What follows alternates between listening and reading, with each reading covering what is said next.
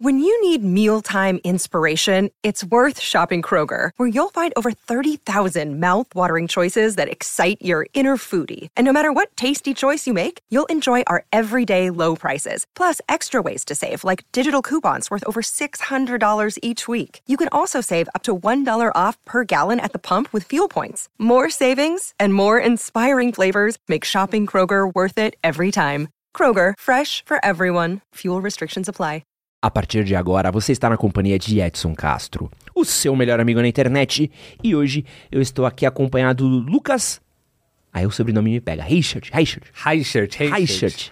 Do Lucas do Aprofundo, canal maravilhoso, incrível. O Lucas, ele é apaixonado por audiovisual. Ele é formado em jornalismo, certo? Certo. Trabalha editando, fazendo design, criando logos e também cria vídeos para o canal Aprofundo, onde ele trata de temas da cultura pop, como séries brasileiras, música, produções audiovisual. E eu sou muito fã desse canal e fiquei feliz demais quando um dia desses o menino me manda um superchat no meio de uma live minha. Pô, eu fico até em churros. Falei, pô, mandou superchat, vai ter que vir gravar. É isso. Já, já vem pra cá, já vem gravar com a gente. E hoje a gente vai falar um pouquinho aqui sobre cultura pop e audiovisual, dando um foquinho maior aqui na produção brasileira, que eu acho que vale a pena ser valorizada. E aí, mano? Mano, eu estou aqui, venci na vida.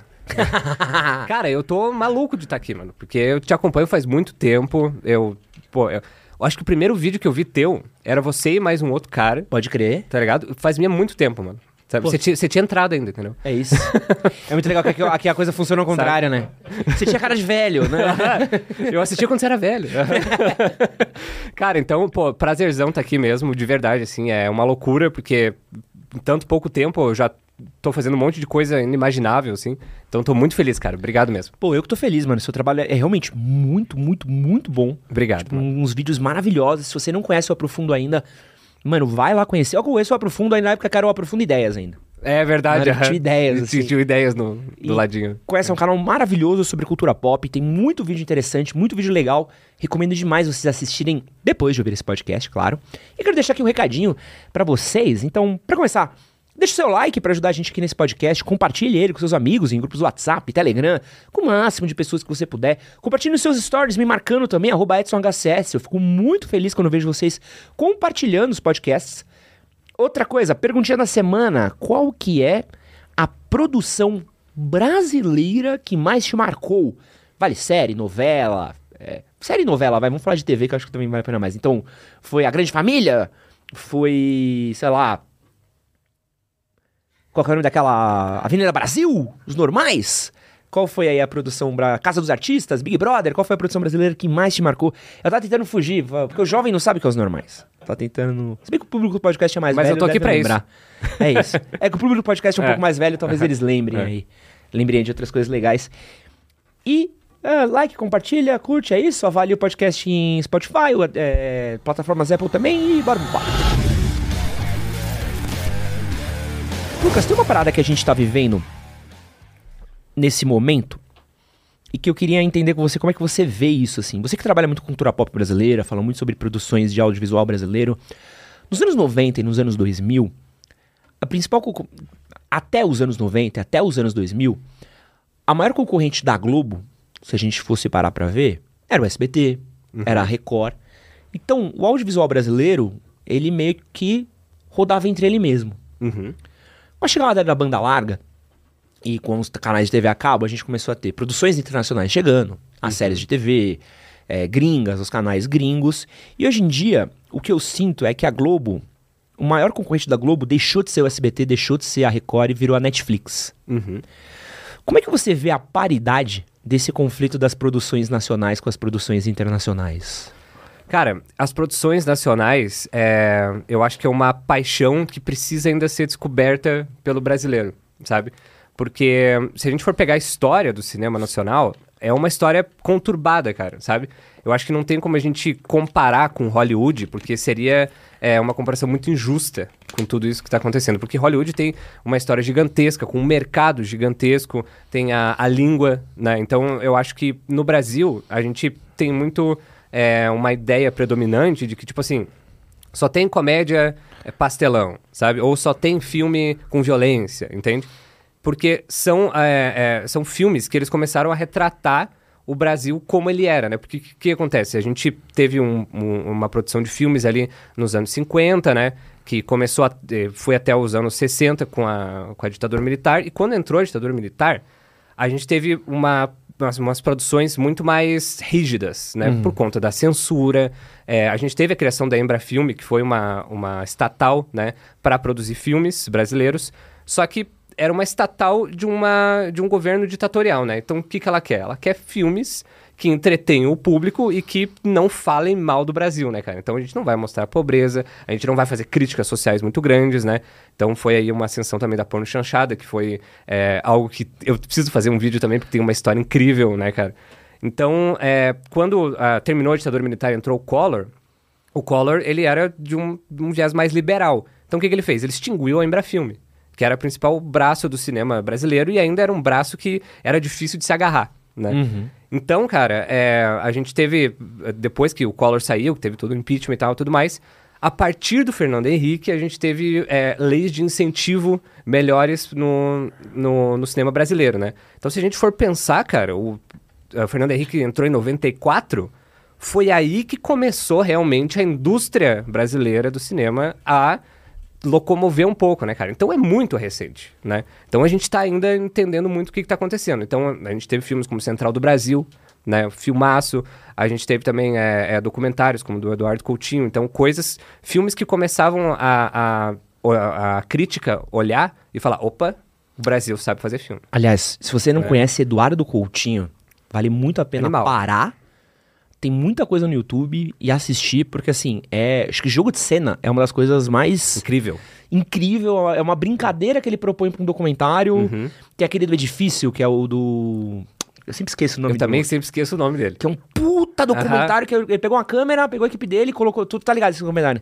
É ele trocando ideia com uma galera que vive num. Tipo, num conjunto hum. habitacional. Isso. Sobre a vida deles. E isso vai para lugares normal. incríveis. É. é. Mas enfim, eu só quero abrir essas aspas daí. Assista, exatamente. É, é muito, muito animal. Então, Mas você tava falando de tá. filme, uma coisa que eu sinto, assim, é que mesmo quando a gente ainda tava engateando com o cinema, uhum. as produções de audiovisual brasileiras, elas eram muito, reverberavam muito, né? Então, uhum. falar de Rock Santeiro, Pagador de Promessas, a gente pode falar da série, das minisséries da Globo nos uhum. anos 2000, dos anos 90. E hoje, eu não sinto que as produções nacionais, elas conseguem ter esse mesmo impacto, como, por exemplo, uhum. Casa de Papel. Uhum que, pô, história, um fenômeno, assim. Uhum. É, você acha que essa briga é justa? Hoje em dia, do, do, do, momento que tá, dessa produção mega internacional que vem de Hollywood, com mega uhum. investimento, quanto que a gente tá produzindo aqui dentro de casa? Eu acho que justa é uma, é, é uma comparação que eu acho que eu não consigo fazer, assim, sabe? Mas eu acho que ela, a Globoplay, né, e, a, e a, toda essa, a, essa concorrência que a Globo tem, eu acho que a gente deveria olhar para ela como uma grande concorrente e como uma esperança de tipo, pô, a nova é, La Casa de Papel está sendo produzida e vai bombar lá, sabe? Mas a gente tem que lembrar que a Globoplay e a Globo, ela é um streaming próprio, uhum. né? Então a gente tem várias séries na Netflix e várias séries do Prime Video ou qualquer outra streaming que tenha, né? Que eu acho que a gente está começando a ter várias produções que podem estourar no, no, no mundo todo, assim, sabe? Porque, por exemplo, La Casa de Papel estourou no mundo todo e teve um puto sucesso no Brasil.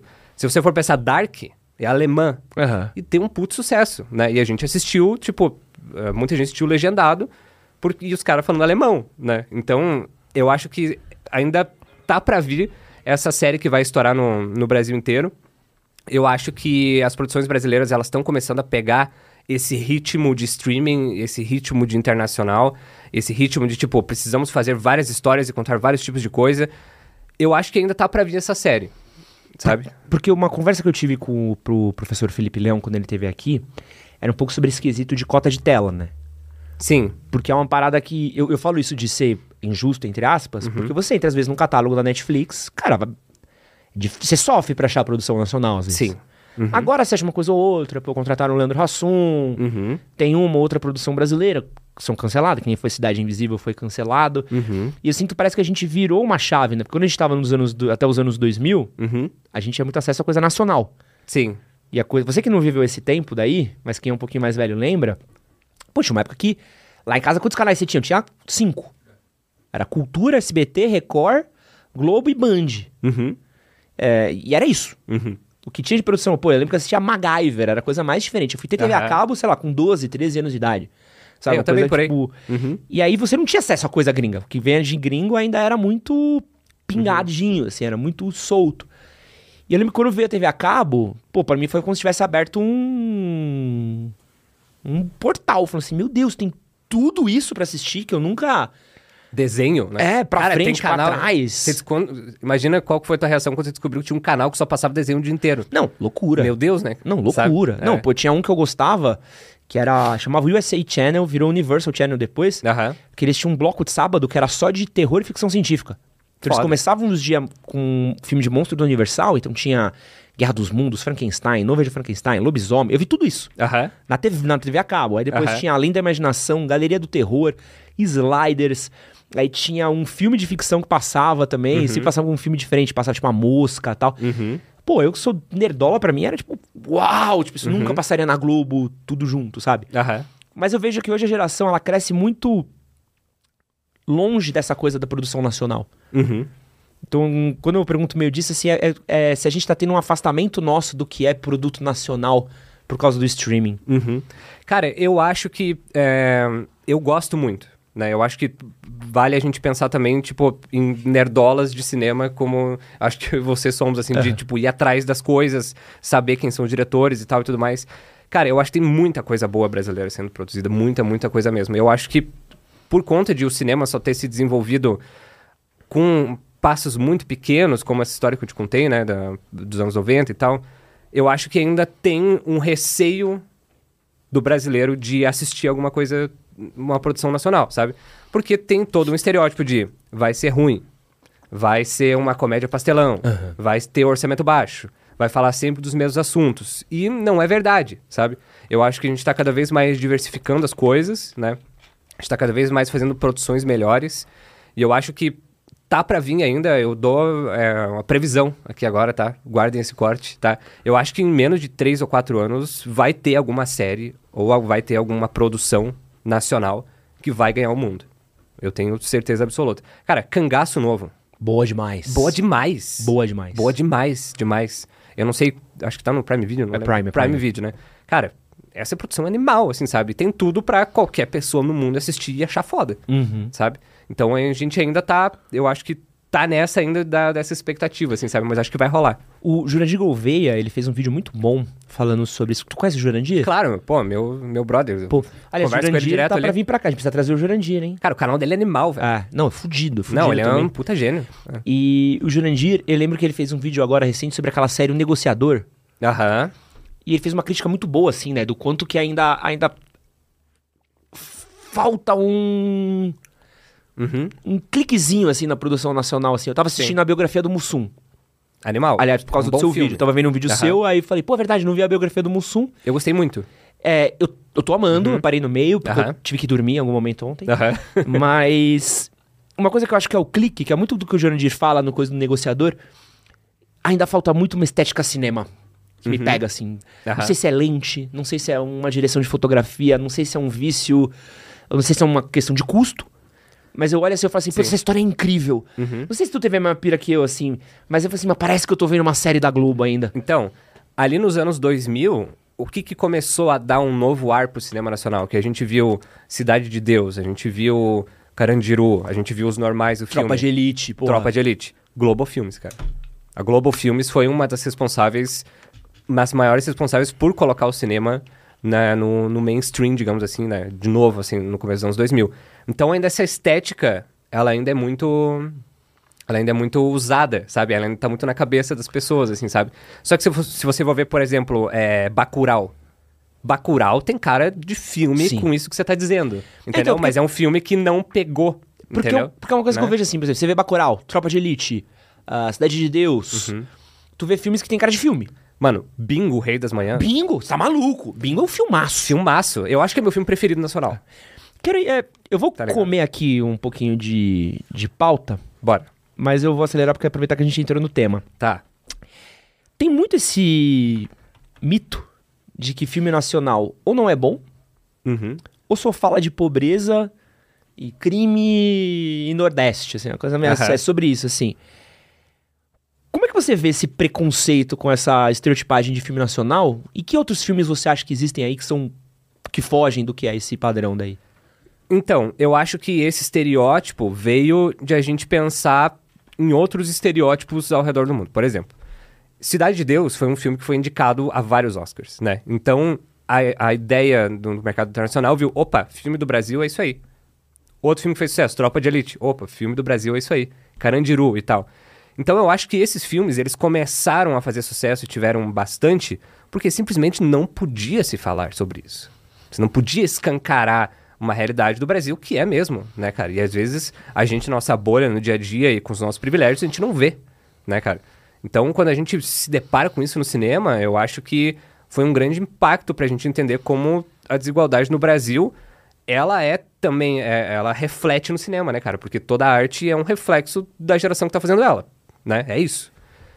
Eu acho, cara, que é, a partir de agora, como eu te falei, a gente vai ter esses é, outros filmes que vão, vão mudar nessa essa, essa imagem, mas é, eu acho que todo, todo, todo país que não é os Estados Unidos fazendo filme, a gente tem um pouco de estereótipo, assim, sabe? Tipo assim, quando a gente vê, bah, um filme indiano, bah, vai ter dança, vai ter não sei o quê, sabe? E não é isso, cara. O cinema indiano é animal, assim, sabe? Ele tem... Pô, RRR é tipo. Cara, que filme animal, incrível, assim, Ah. sabe?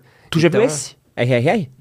Mano, se tu não viu RRR, É muito bom. separa três horas da tua vida, põe na Netflix, aí você fala, pô, é de três horas. Vai passar assim. Vai. Porque é uma loucura, É uma RRR. loucura, cara. E é, uma- é um prazer ver aquela loucura. É um filme de Sim. super-herói indiano. Exato. É exato. muito As louco. lutas, a música, tudo é muito foda, assim, sabe? Então eu acho que que- quebrar esses estereótipos ainda tá sendo uma tarefa que a gente ainda não cumpriu intersa- internacionalmente, assim, sabe? Filmes que quebram isso, né, cara? Pô, Bingo é um filme que me fez assim, ó. Eu assisti e falei assim, cara, eu realmente quero ser cineasta. Daniel Rezende, né? Daniel Rezende, ele é, Brabíssimo. é brabíssimo, cara. Ele fez também Laços, né, do Turma do Amor. Ele fez a trilogia, se Fez a engano. trilogia. Cara, o Daniel Rezende, ele é o. Ele esteve em tudo, tá? Primeiro porque ele é o editor de Cidade de Deus. Aham. Ele é o editor de Tropa de Elite. Sabe? Ele editou, é, se eu não me engano, um ensaio sobre a cegueira. Caraca! Sabe? Ele é o editor de ensaio sobre a cegueira. Ah, o de Excesso sobre Cegueira é do Walter Salles? É do. Ah, do, é, é do brasileiro, Excesso Sim, sim, é do né? Meirelles? Acho que é do Meirelles, não lembro. não me lembro também. Mas eu acho que é de um. Acho que é do Meirelles, se não me engano. Tanto que é filmado no Minhocão, né? Isso, ah. É filmado metade no Brasil, metade Me- no México. Eu, vou, eu ia falar mais. E metade no. Não, é uma parte no Brasil, uma parte no É. México.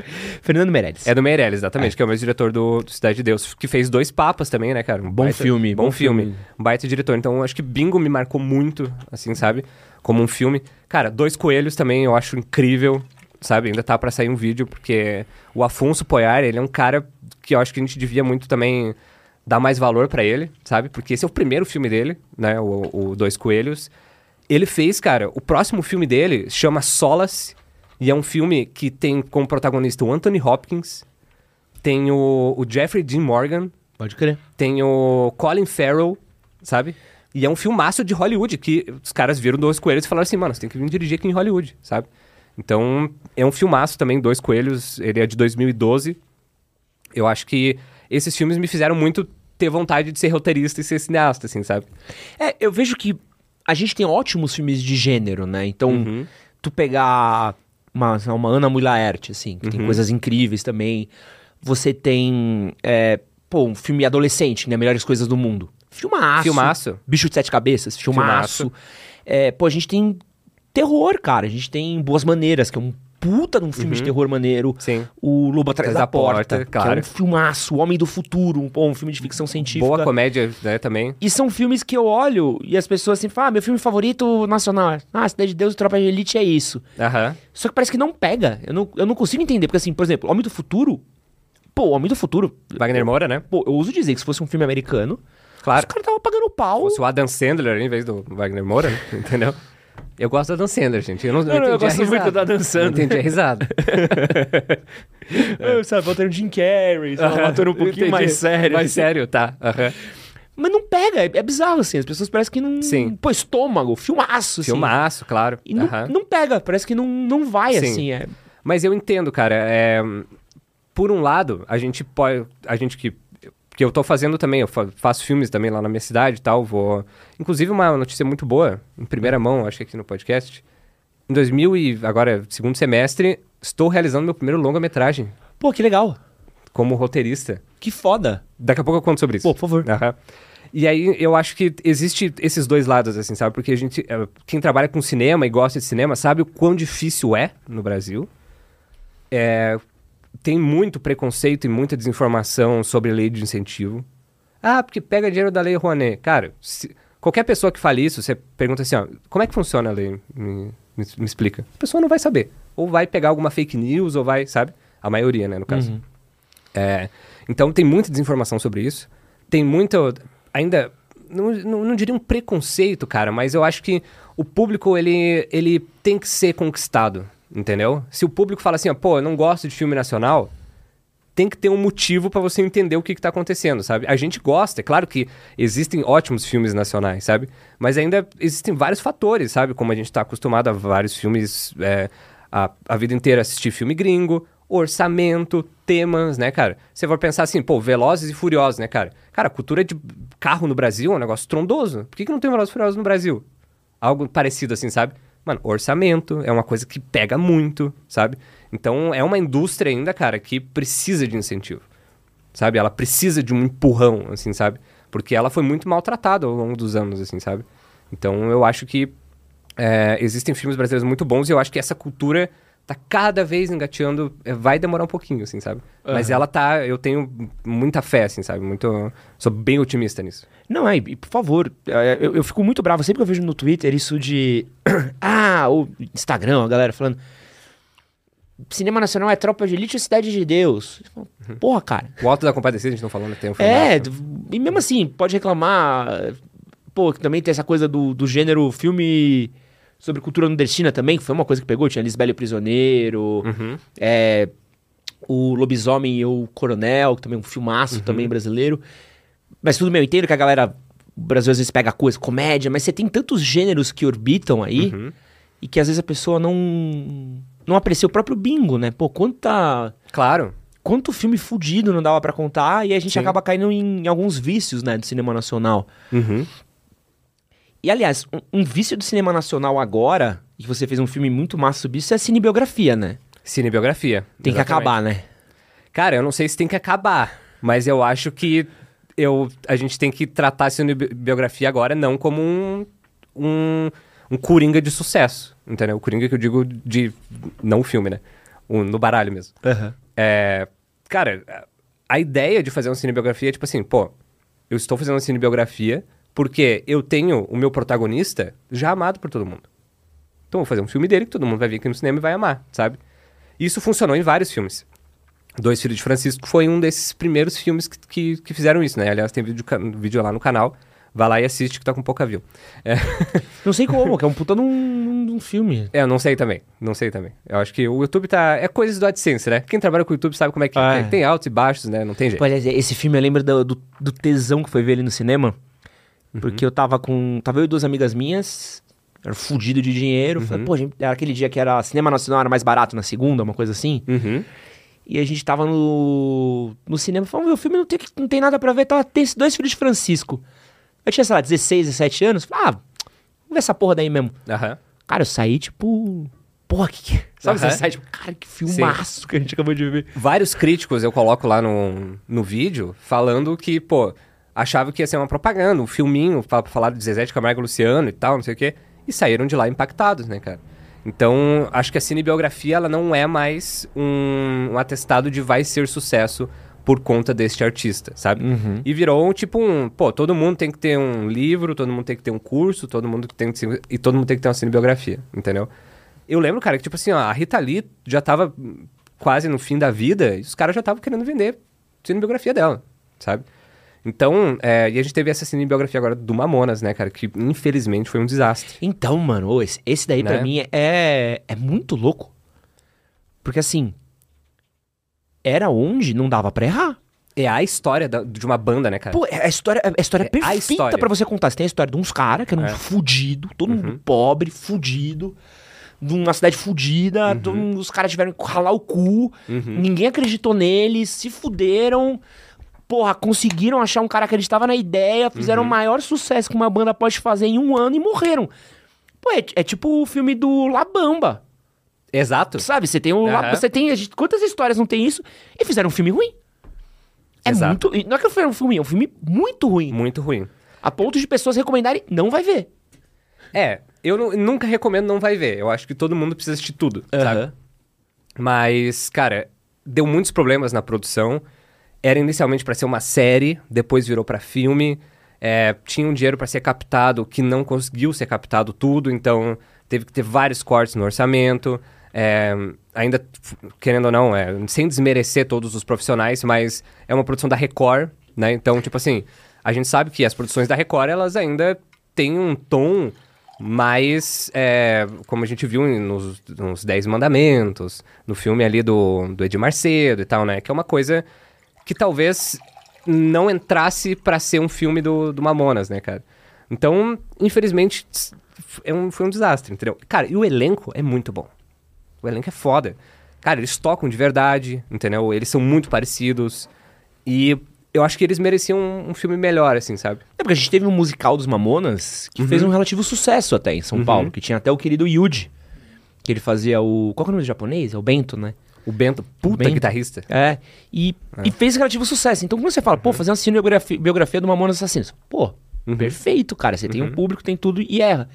E eu vejo que. Pô, vira até piada, né? Tipo, não aguento mais ver trilha de cinebiografia de não sei o quem. Uhum. Agora tem o Dagal vindo, aí vai vir agora o do. O do É. Parece que vai ter o filme do Grande Otelo também. Vai Uhum. ter. Sabe, vai vindo coisa assim que você fala, meu Deus do céu, pelo amor de Sim, Deus, tem. tipo, exato. Tem outras histórias pra você contar, sabe? Uhum. Tem outras coisas. Dá Sim. um. Conta coisa de. Por exemplo, O Nosso Sonho, que é o filme do Claudinho Bochecha, é um filmaço, cara. Não vi ainda. é muito, muito, muito bom, cara. O elenco ali, os dois atores ali. Inclusive um que participou do BBB, como é que é o nome dele? O Lucas O Lucas Penteado. Cara, ele tá muito bom. Inesquecível, Lucas Tá Penteado. muito bom, sabe? Então, é um filmaço que dá pra ver, assim, sabe? Mas ele se perde no meio dessa saturação, assim, de vários outros, sabe? Isso que é... Talvez seja o pro- maior problema, sabe? E é engraçado porque, você para pra ver, Hollywood também tem muita cinebiografia, né? Mas Sempre acho que, teve. Uhum. como Hollywood tem tanta produção, Uhum. você não. Não, não. Ele meio que dilui, entendeu? Porque Sim. também tem muito filme de super-herói, tem muito filme de terror, também tem muita comédia besta. Então, Uhum. ah, tá tudo bem, porque tá no meio do bolo, né?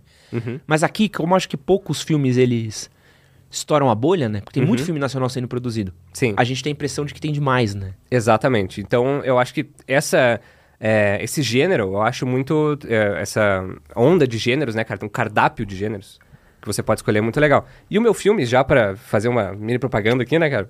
É sobre isso. Vou te contar uma história. Fazendo cinebiografia também? Não, pode não, ser? Ah, não. tá, que susto. É sobre. é uma comédia romântica, cara. Que legal. Então é o seguinte, a gente tem, é, um, mora na cidade de Lages, lá em Santa Catarina, 170 mil habitantes.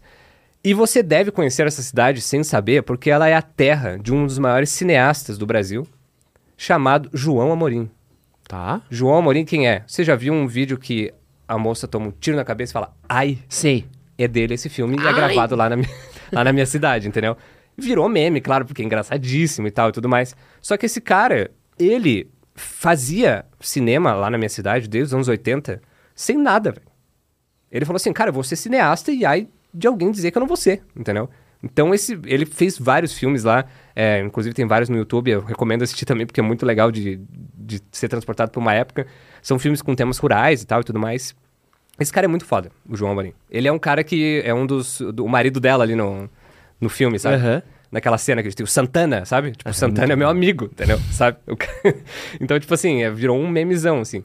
Então a gente tem muito essa história, assim, na, na, lá na minha cidade, né? E aí em 2012, mais ou menos, a gente. Um, é, o meu pai. Ele é um cara muito ligado ao cinema. E o meu pai é cineasta também, faz filmes. Que então legal. ele tem uma produtora chamada Coração Delator. Ele é um cara muito foda e ele começou a fazer filmes lá também como não tinha nada, mano, sabe? Vou fazer meus curtas-metragens, vou... Tem ator, tem figurinista, tem maquiador, vambora, cara, vamos fazer um filme, sabe? E a gente começou fazendo filmes lá em 2012 e até agora a gente foi crescendo, crescendo, crescendo. E aí tem um- uma linha de incentivo lá em Santa Catarina, chama Prêmio Catarinense de Cinema. E o maior prêmio é um longa-metragem, né? E a gente... Eu fiz um roteiro, chama O Famigerado Relacionamento à Distância que é um filme sobre é, um cara que ele conhece uma menina no- na formatura do colégio, eles namoram, ele passa, ela passa pra fazer faculdade em outra cidade e ele não, Ah, ótimo. né? Então ele decide depois de alguns anos terminar com ela. Só que é um cara muito cagão, ele não sabe tomar atitude e tal, e ele queria terminar com ela por WhatsApp. E ele tem dois amigos que eles falam assim: "Não, você não vai terminar com ela por WhatsApp, você tem que ir cara a cara". E eles fazem uma road trip, os três amigos, até para terminar com ela, só que nessa road trip acontecem várias coisas, né? E aí ele fica pensando se ele termina ou não. Esse é o, esse é o roteiro do filme, sabe? Então a gente ganhou, cara, e a gente vai, vai fazer um filme agora, em, vai rodar em 2025.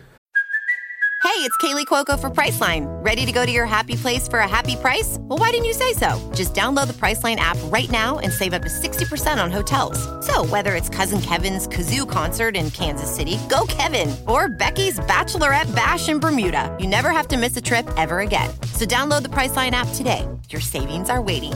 Go to your happy place for a happy price. Go to your happy price, Priceline. E qual que é o trampo de. Porque assim, escrever um filme, perdão da palavra, Tá. deve ser relativamente fácil.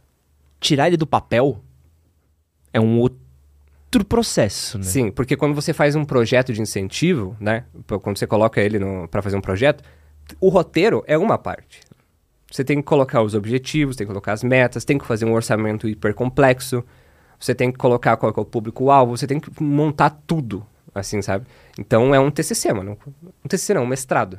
Que é muito, muito, muito complexo de você fazer esse tipo de, de projeto, assim, sabe? Mas fazer um longa-metragem, eu ainda não sei como é que é, porque eu nunca fiz. então a gente vai fazer, cara. Mas é tipo assim, galera do interior, que não tinha nada, estamos fazendo um, um longa-metragem agora lá em Santa Catarina, sabe? Então, espero voltar aqui ano que vem pra... E como é que tá sendo essa pré-produção? A gente vai começar ela agora no segundo semestre de 2024, assim, sabe? Mas vai ser, pô, muito legal, cara, porque a gente quer achar atores eh, lá de Santa Catarina mesmo, sabe? Pra gerar economia lá. Cara, vai empregar mais de 40 pessoas, Caraca. entendeu? Diretamente, indiretamente, tipo, muita gente. Alimentação, transporte, hotelaria, sabe? Então, ele dá uma, uma movimentação na economia muito grande, assim, sabe?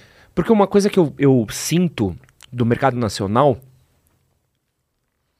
quando a gente compara com alguns outros mercados um pouquinho mais desenvolvidos de cinema, é que tem uma indústria de cinema. né? Uhum. Então, por exemplo, quando a gente vai falar de, de Hollywood, não precisa nem de Hollywood, vamos falar de Londres, Claro. que não tem nada a ver com, com Hollywood. Aham. Londres é uma puta base pra você fazer filme. Então você tem os, os famosos soundstages, né, os estúdios, você tem catering, você tem onde alugar equipamento, você tem onde pegar equipamento, você tem ator, você tem é, segurança, você tem a galera de, pô, a galera de produção, o pessoal às vezes não sabe, a gente fala muito de diretor, roteirista e tudo. A galera de produção é que faz um filme acontecer, Total. sabe? Impossível sem fazer. é, sem produção é impossível. O diretor senta na cadeira e É. tira a coisa do papel. Mas quem tá carregando cabo... Eu tava assistindo o making-off de 20 Days Later. Que eles têm cenas filmadas no centro de Londres. Uhum. Os caras tiveram que parar uma das avenidas mais movimentadas de Londres Uhum. e fingir que aquilo tava vazio. Uhum. Não foi o Danny. Boyle que desceu na rua e Claro. tirou as coisas. Foi, Não, foi a equipe. Os foi a caras equipe. jogavam lixo, Uhum. filmavam de 30 em 30 segundos e passavam recolhendo lixo. É uma loucura, cara. Então, como é, que. E eu vejo que isso tem tão desenvolvido, porque tem tanta coisa rolando, Uhum. que, pô, tem um cara que, que dá a lente pro diretor de fotografia, que separa, que cuida tal, isso tem muito. Sim. Mas a gente tem muito pouco disso aqui. Como é que é isso daí, essa diferença de. Pra achar essa galera, pra correr atrás, pra sentir? Como é que você vê essa diferença de, de níveis de Uhum. maturação de mercado? Então, eu posso falar, eu acho que lá de Santa Catarina, assim, porque é o que eu vivi, assim, sabe? Muita galera pergunta assim, cara, mas você edita, você é designer, você é roteirista, você apresenta, você é jornalista e tal. E eu falo, cara, eu faço isso porque eu tive que fazer. Porque eu precisava de um editor. Não tinha. Então eu tive que, ali na minha cidade, sabe? Então eu tive que aprender a editar, sabe? Meu pai fez um filme, pô, preciso que você edite, preciso que você faça trilha sonora. Eu ia aprender e fazer, sabe? Então é uma.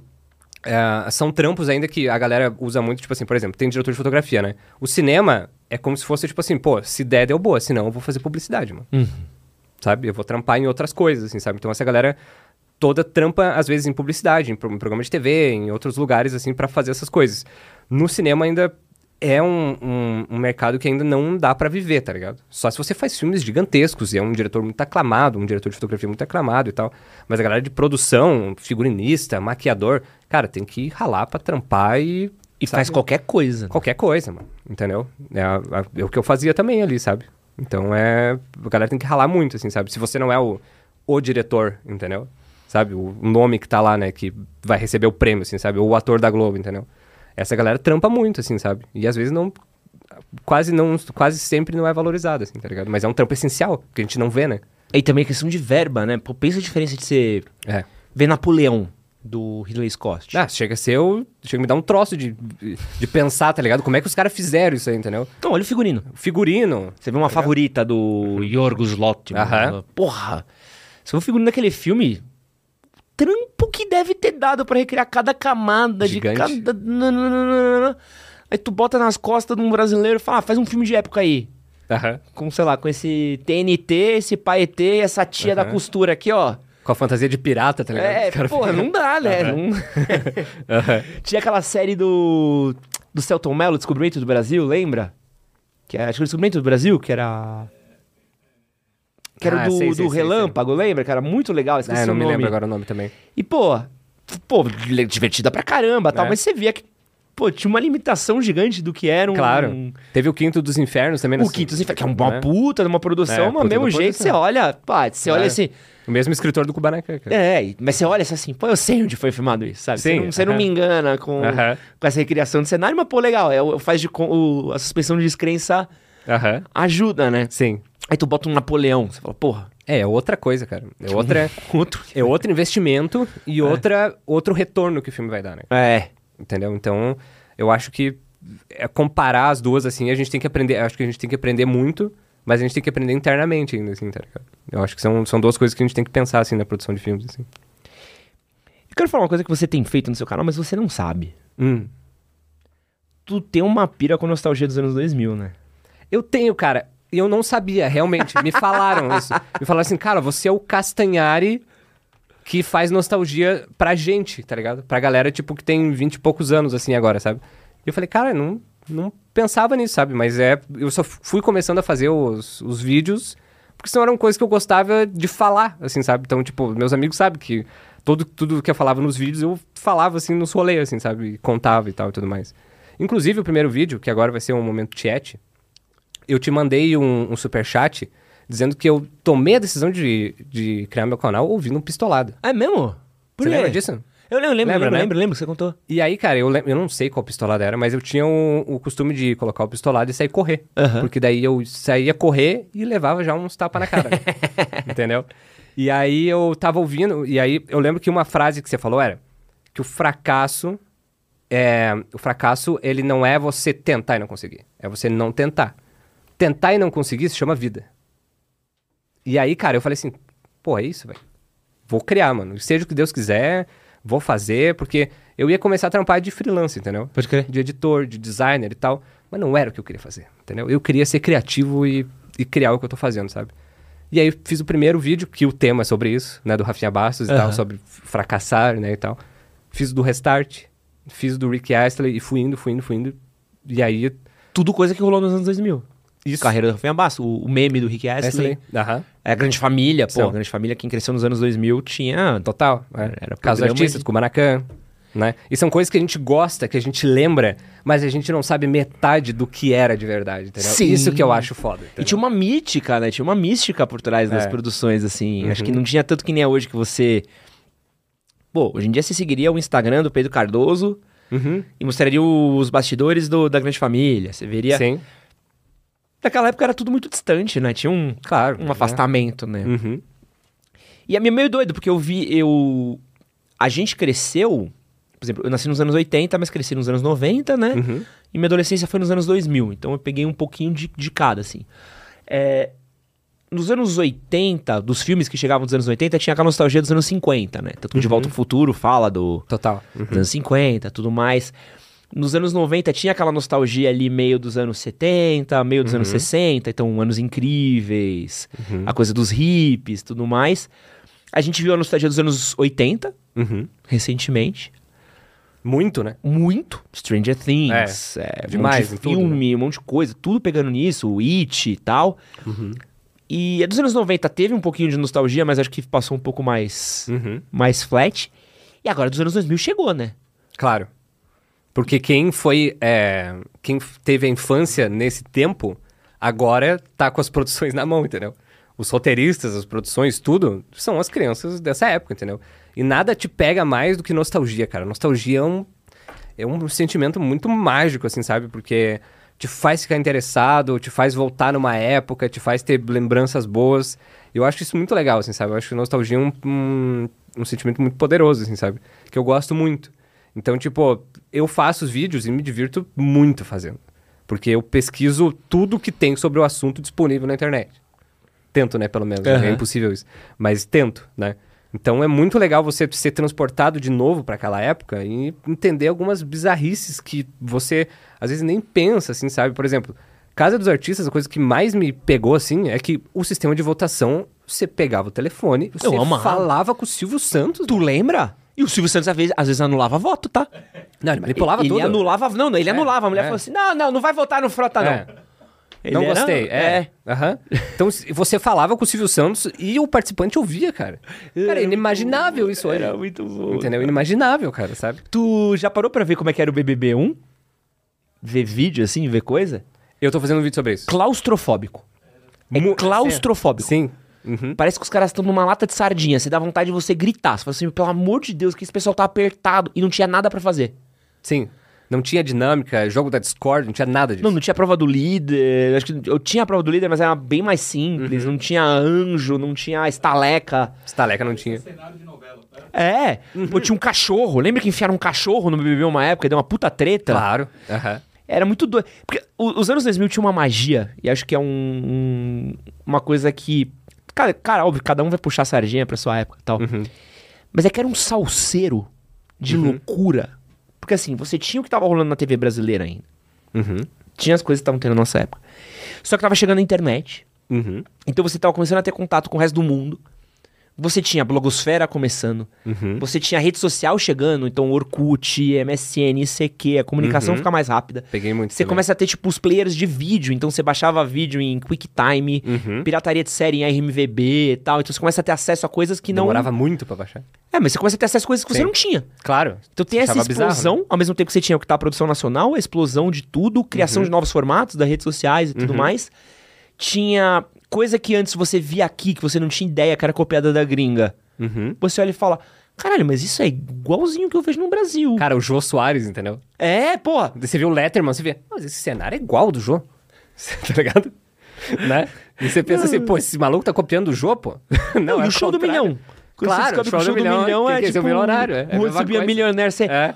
Ah, caralho, o Silvio Santos copia todo mundo ali de fora. E a gente aqui Tudo. achava que era gênio. Gênio, claro. Aham. Mas pegava tudo, pegava tudo. A Globo também, todo mundo fazia isso. Aham. Então era um momento muito louco que você tinha É. meio que, pô.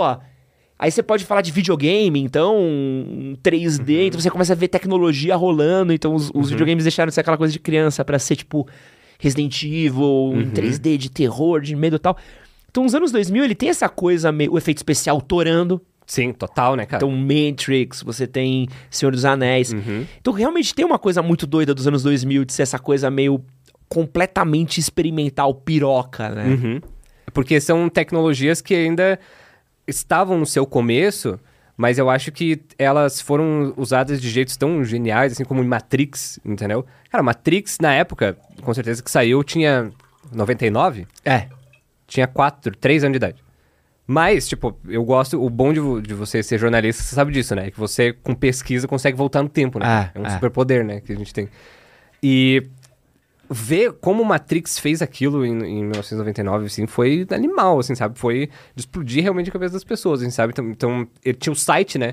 Que você entrava no Enter the Matrix, né? Pra você saber, tipo, é, o que, que é a Matrix e tal. Então, a gente teve é, a Bruxa de Blair, né, cara? Que fez todo aquele negócio de, tipo... É, é bonitinho que tudo que o Lucas pesquisou eu vivi na época. então é bonitinho Tá de certo? ver. É, não, é bonitinho de ver. eu, olho pro, eu olho pra isso e falo assim, tá certo? É, Tá certo? bonitinho, é bonitinho, sabe? Você vê, tipo, cara, porque, pô, você- pô, tu não sabe o silêncio, a loucura que era ver Matrix no cinema. Nossa, deve, ser, deve ter sido uma experiência animal. assim. Eu lembro que eu fui ver num cinema no interior, enorme, assim, que tinha aquelas salas de Cinemark Stadium. Uhum. E aí eu tava numa viagem com meu pai, meu pai falou, pô, vamos ver esse Matrix aí que tá todo mundo falando e tal. Era muito doido que você não... Tinha Claro. muito pouco trailer. Sim, Eu não tinha a menor ideia do que, que era o filme. sim. Ah, vou lá ver a review no canal do YouTube pra ver se é bom. né? Não, não tinha, não Claro, tinha é. Uhum. sinopse direito. Você não tinha. Ah, o Mr. Anderson descobre o que, que é a Matrix. Cara, que, que é isso? É pelo pôster, né? É. Se o pôster fosse de- massa. de ver. Tipo, eu lembro de ter, eu tinha, sei lá, 13 anos, assim, de olhar ao redor, tava todo mundo assim, ó, Uhum. com uma cara de um ponto de interrogação. Sabe que você vê a cara das pessoas, Uhum. tipo assim. que loucura é essa, sabe? E ver os efeitos, e ver a luta, e ver Bullet time. a própria história, a própria questão filosófica, era uma coisa que você. É muito difícil replicar hoje em dia, assim, esse sentimento Sim. de surpresa, sabe? Do tipo, Claro. pô, eu entrei pra ter uma experiência que eu não tinha a menor ideia pra onde ia. Uhum. Tanto que eu lembro que quando começou a luta, eu tava com minha mãe no cinema, minha mãe, ah, um filme de lutinha? Porque demora uma hora pra virar um filme de lutinha, né? Claro. Tem o comecinho ali, né? Que a Trinity dá aquele, É, mas. aquele pulo ali, só depois é história, né, cara? É. E era tipo, e, era- e era- e tudo tinha um pouco de Senhor dos Anéis, tinha um pouco desse sentimento de surpresa, porque era tudo muito novo, né? Uhum. Sim. É, é muito doido ver uma- um- alguém mais novo olhando pra isso, Aham. porque a gente que viveu, a gente viu, viu umas coisas que eram, pô, casa dos artistas. Uhum.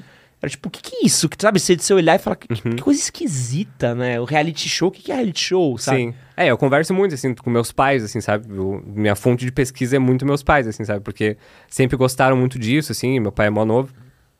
Então, é, meu pai tem 44. Então, tipo, pô, é, viveu quase ali os anos, os anos 80, mais pros anos 90 ali, né? Então, eu- são minhas fontes de pesquisa muito legais, assim, sabe? Então, tudo isso que você tá falando, ele descreveu a mesma coisa, cara, quando ele foi, foi assistir Matrix, assim, sabe? Então, é muito legal. A própria música também, né? Teve um, um twist muito louco, né? Que você tem começo dos anos 80, chegam os sintetizadores, aí você vê tipo, uns Giorgio fazendo umas loucurinhas com, com música, uns Kraftwerk, uns Vangelis. E aí, os anos 90, você tem a chegada, a chegada da cena eletrônica, né? Fat Boy, Uhum. tudo mais. E os anos 2000, onde a música eletrônica torou, né? Total. E aí, hoje em dia, tudo é meio música eletrônica, de certa forma. Sim, é, os samples, né, cara? É, hoje em dia, tipo, se você tem um microfone desse em casa, pronto. Você tem o mesmo microfone que a Billie Eilish usa, entendeu? Que é exatamente esse também. Então, tipo, a, a- essa, a tecnologia estando na casa das pessoas cada vez mais, né, cara? Eu, a- as pessoas acham isso um problema, pela saturação, porque, ah, só tem coisa ruim e tal, tudo mais.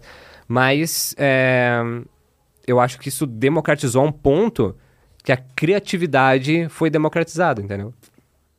Porque antes, você, se você tivesse uma banda, alguma coisa assim, você precisava de uma gravadora, você precisava ralar, mas muito mais, né? Então, é lega- eu acho muito, muito legal olhar pra trás e ver como é que era essa evolução, né? Porque hoje tá muito fácil, né, cara? Tá muito, muito fácil, assim, pra gente fazer qualquer coisa, criar música, criar filme, criar jogo. Muito, não que esteja fácil, está mais fácil do que É. antes, né? E eu quero falar de uma outra coisa, de um fenômeno de nostalgia muito doido, que é o emo, né? Exato. Porque o emo foi, de quem também viveu os anos 2000, pô, Fortíssimo, né? ouvia muita música emo. Uhum. Eu quase fui emo, parei assim antes de ser emo. O que que te... Pô, é que um- eu, É. eu, eu, eu não conseguia fazer cosplay de palhaço. Um All-Starzão? É, eu não conseguia. Aham. Eu não conseguia. Porque, porque eu comecei a ouvir muito música, Aham. muito Racionais, muito Planet Ramp. Eu ouvia muito isso. Tá. Então eu ouvia música por causa da galera do skate. Certo. Então, meu, meu Charlie era- Brown? Isso. Aham. Charlie Brown pra... Porra, Charlie Pra Brown. caralho, né? Pra caralho. Rapa É. pra caralho. De menos crime. Uhum. Facção Central. Pô, era bagulho que a gente ouvia com os moleques na rua, de boa. E eu gostava muito de punk rock. Uhum. Que me levou pra Blink, Green Day, Dead Kennedys, Uhum. é, Suicidal Tendencies, Misfits, que é até abertura pistolada. Aham. E aí, pô, punk rock. E, pô, fui ouvir Fall Out Boy, achava bom. Fui ouvir Yellow Card, fui ouvir My Chemical Romance, achava bom e tal. Só que a estética não me pegava. Uhum. Eu falei assim, pô, não sei se eu quero passar um lápis de olho, Sei. fazer cara de... Aham. Sabe? É que é sobre grupos, cara. É. Você ouvia isso porque isso estava no seu grupo, entendeu? Aqui- quando o emo veio, muita galera estava é, começou a criar grupos, entendeu? Então a gente se vestia assim, ouvia isso e, e tinha esse estilo de vida para estar inserido naquele grupo, sabe? Então é muito sobre isso. É, o emo, eu acho que foi uma extremamente injustiçado na época, né? E claro que a gente não sabia disso, porque a gente não pode ter um olhar anacrônico, né? E dizer assim, ah, mas como é que tinha tanto preconceito? Era outra época, outra cabeça, né? A gente não pode ter as, as informações que a gente tem agora. Porque tinham músicas, né? exce- assim, e de novo, falando como quem, quem viveu, músicas excelentes. Excelentes. Fresno, NX0, maravilhoso. É, o próprio Fall Out Boy, putz, os caras são fodidos fazendo música, São. Chemical Romance, Panic! at the Disco, você tem bandas incríveis, mas eram muito, muito preconceito em cima, né? Sim. Porque você pode ver, todo movimento novo, né, cara, é que pega um, um grupo muito rápido de adolescentes, ele vai ser chacota por quem é mais velho. E isso vai acontecer até. Essa, essa é a história da humanidade, entendeu? Ela vai indo assim sempre. Então, o, o, o emo, eu acho que ele teve muito o papel, cara, de fazer a galera, tipo, ainda ter um último respiro de gostar de rock, tá ligado? Sabe? Eu, eu tava pensando numa brisa aqui, eu vou jogar essa bucha pra você, tá? Ai, meu Deus. Vamos lá. É, porque você tá falando desses fenômenos que vieram tal, eu gosto muito de rock. Uhum. É. E aí, sempre tem um fenômeno novo que vem e que quebra. Mas você pega assim, pô, você pega o hard rock. Pô, os caras. Cabelos longos, lápis de olho e tal, mas Claro. tinha muito essa coisa do, pô, mas a gente pega mulher, a gente usa droga, a gente é muito rock and roll, que Claro. era o Axl Rose. Ah, o grunge, pô, a galera reclamava do grunge, mas pô, a gente usa muita droga, a gente é foda-se pro sistema, tal. Ainda tem uma coisa meio padrão, o, o punk, mesmo o punk de boutique do- dos anos 70, do Sex Pistols. Pra quem não sabe, o punk ele foi criado num brechó de roupa. Uhum. Pra uma estilista, é uma, é o, punk é uma estética criada, não foi os caras que... O próprio, essa coisa foi super arrumadinha, super bem pensadinha. Mas eu vejo que o emo, ele vai pra um lugar que acho que incomoda muito a galera do rock, porque ele é uma coisa muito mais sobre sentimento. Uhum. É o homem de maquiagem, é o homem mais sensibilizado, é o homem. Música sobre Claro. sofrer, é uma Tinha música sobre ter isso. Uhum. Você acha que teve um- um- uma parada de machismo contra o emo? Cara, eu acho que sim. Eu acho que o meu vídeo do Restart tá, vai por esse caminho também, sabe? Porque a maior crítica para o Restart, de todas as bandas e tal, é que os caras se vestiam igual mulher. Entendeu? Porque os caras usavam roupa colorida, calça colorida, entendeu? E era realmente ali em 2010, né, cara? Um pouquinho antes ali. Pô, era um, é, uma coisa muito louca de você ver, tipo assim, Pô, tem um cara na minha. andando na rua que está de calça colorida e eu não sei se ele é homem ou mulher. Cara, isso meio que dá uma bugada na sociedade, assim, na época, entendeu? Agora a gente já olha pra trás e fala assim, cara, que bobeira isso, né, velho? Que nada a ver, né? Então, é, eu acho que sim, teve isso. Eu acho que o emo ele foi muito importante pra a gente se concentrar nas letras e pegar muito o sentimento do adolescente que ele tava passando na época, entendeu? Porque a gente tava num momento de transição muito rápida, entende? Porque hum, você pode ver no hard rock, no, no grunge e tal, a gente teve é, movimentos e estilos de vida que duraram, tipo, a adolescência inteira de alguém ou, tipo, décadas, entendeu? Se você for pegar os anos 90, a gente tinha os anos 90, entendeu? E o emo, cara, ele durou, tipo assim, ele foi de, tipo, 2007, 2011, no máximo, assim, que teve um movimento forte, porque tudo tava mudando muito rápido, assim, sabe? Então a gente tinha rede social, a gente tinha é, os adolescentes querendo se expressar de alguma forma e querendo pertencer a um grupo, entendeu? Então eu acho que o rock, cara, ele foi muito sobre ser transgressor, sabe? Então, tipo assim, nos anos 80, nos anos 90, beleza, sou transgressor, fumando, é, fumando e usando drogas, quebrando televisão em hotel, sabe? E, cara, eu acho que o movimento emo, você usar uma franja, passar lápis de olho, usar uma roupa totalmente maluca que deixa todo mundo, meu Deus, o que, que é isso? Isso é ser transgressor. Entende? Isso é você falar assim, ó, ó, a sociedade é isso, eu sou outra coisa. Entende? Então isso é, um, é uma coisa que o rock sempre teve, assim, né? Não é sobre é, o cara ser é, super machão e pega mulher e não sei o que, não sei o que. Eu acho que é sempre sobre, tipo assim, beleza, a regra é essa, eu vou pro outro lado. E o emo era isso, sabe? Então, todo mundo que foi emo, todo mundo que foi adolescente emo, foi muito corajoso, cara, na época, entendeu? Porque sabe que podia ir na rua ser xingado, e na, na escola era é, ridicularizado, entendeu? Mas a gente tinha o nosso grupo que a gente se encontrava, né? Ah, Na minha cidade tinha muito isso, de, de se encontrar pra ouvir, pra tocar violão e tal e tudo mais. E a gente sabia que a gente tava sendo transgressor, é, irritando um pessoal que tinha preconceito, sabe? Então eu acho que sobre isso. Pô, e muita coisa boa surgiu, né? Pô, demais. Muita coisa boa. Muito Demais. artista maneiro. Muito artista maneiro. Pô, ver o Lucas do Fresno. Pô, animal, pô, né, é cara? maravilhoso, assim. Uhum. O próprio. Ah, qual que é? Hum. É, Tem um disco recente do, do Fresno. Que eu acho que é um dos meus discos favoritos da vida. É que me, me- eu sou muito ruim de memória pra isso. Tem uma capa roxa que é Que é. a maior tristeza de todos é os um- tempos, coisa assim, né? É, que é o sobre depressão, que é, É. o. Não vou lembrar agora também. Sua Alegria Foi Cancelada? Sua alegria foi cancelada. Esse é o nome do disco? Nunca Eu, não, lembro. eu tô- acho que esse é o nome da música. Que É, que é o que tem esse- essa música. É, eu não Que me lembro é agora também. Incrível. Incrível, cara. Incrível, Incrível. incrível, incrível, incrível. E pô, é uma puta banda. Acho que se chama Só Alegria Foi Cancelada o, o disco. É, esse É? mesmo. É, pelo menos é 5 de julho de 2019. Uhum. Excelente disco, excelente, Excelente. composição. E, e todas as bandas. Eu vejo que as bandas é, amadureceram muito bem, né? Muitas bandas de, de- do emo, assim. O Fall. Boy amadureceu muito bem. Uhum. É, e é muito legal ver um pouco desse olhar agora meio. É como se a gente estivesse fazendo as pazes Sim. com o que rolou, né? Tipo. Uhum. Mas eu acho que o. Eu, eu cravo, assim, que essa rejeição do emo, pra mim, foi onde o rock morreu. Uhum.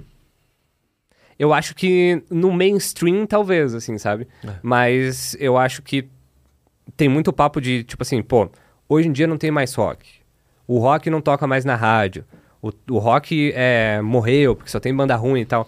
Eu acho que quem, quem diz isso é alguém que tá muito acostumado a ser um ouvinte passivo, Uhum. entende? Então, tipo assim, o rock, ele existe. Sim, sim. E ele tem muita, muito, muito, muitas bandas e várias coisas legais, assim, sabe? Só que ele não. Talvez o algoritmo não te jogue. Mas é que nem o jazz. Que nem o jazz, que nem qualquer outros. A polka, né? Sei é, lá. Exatamente, sabe?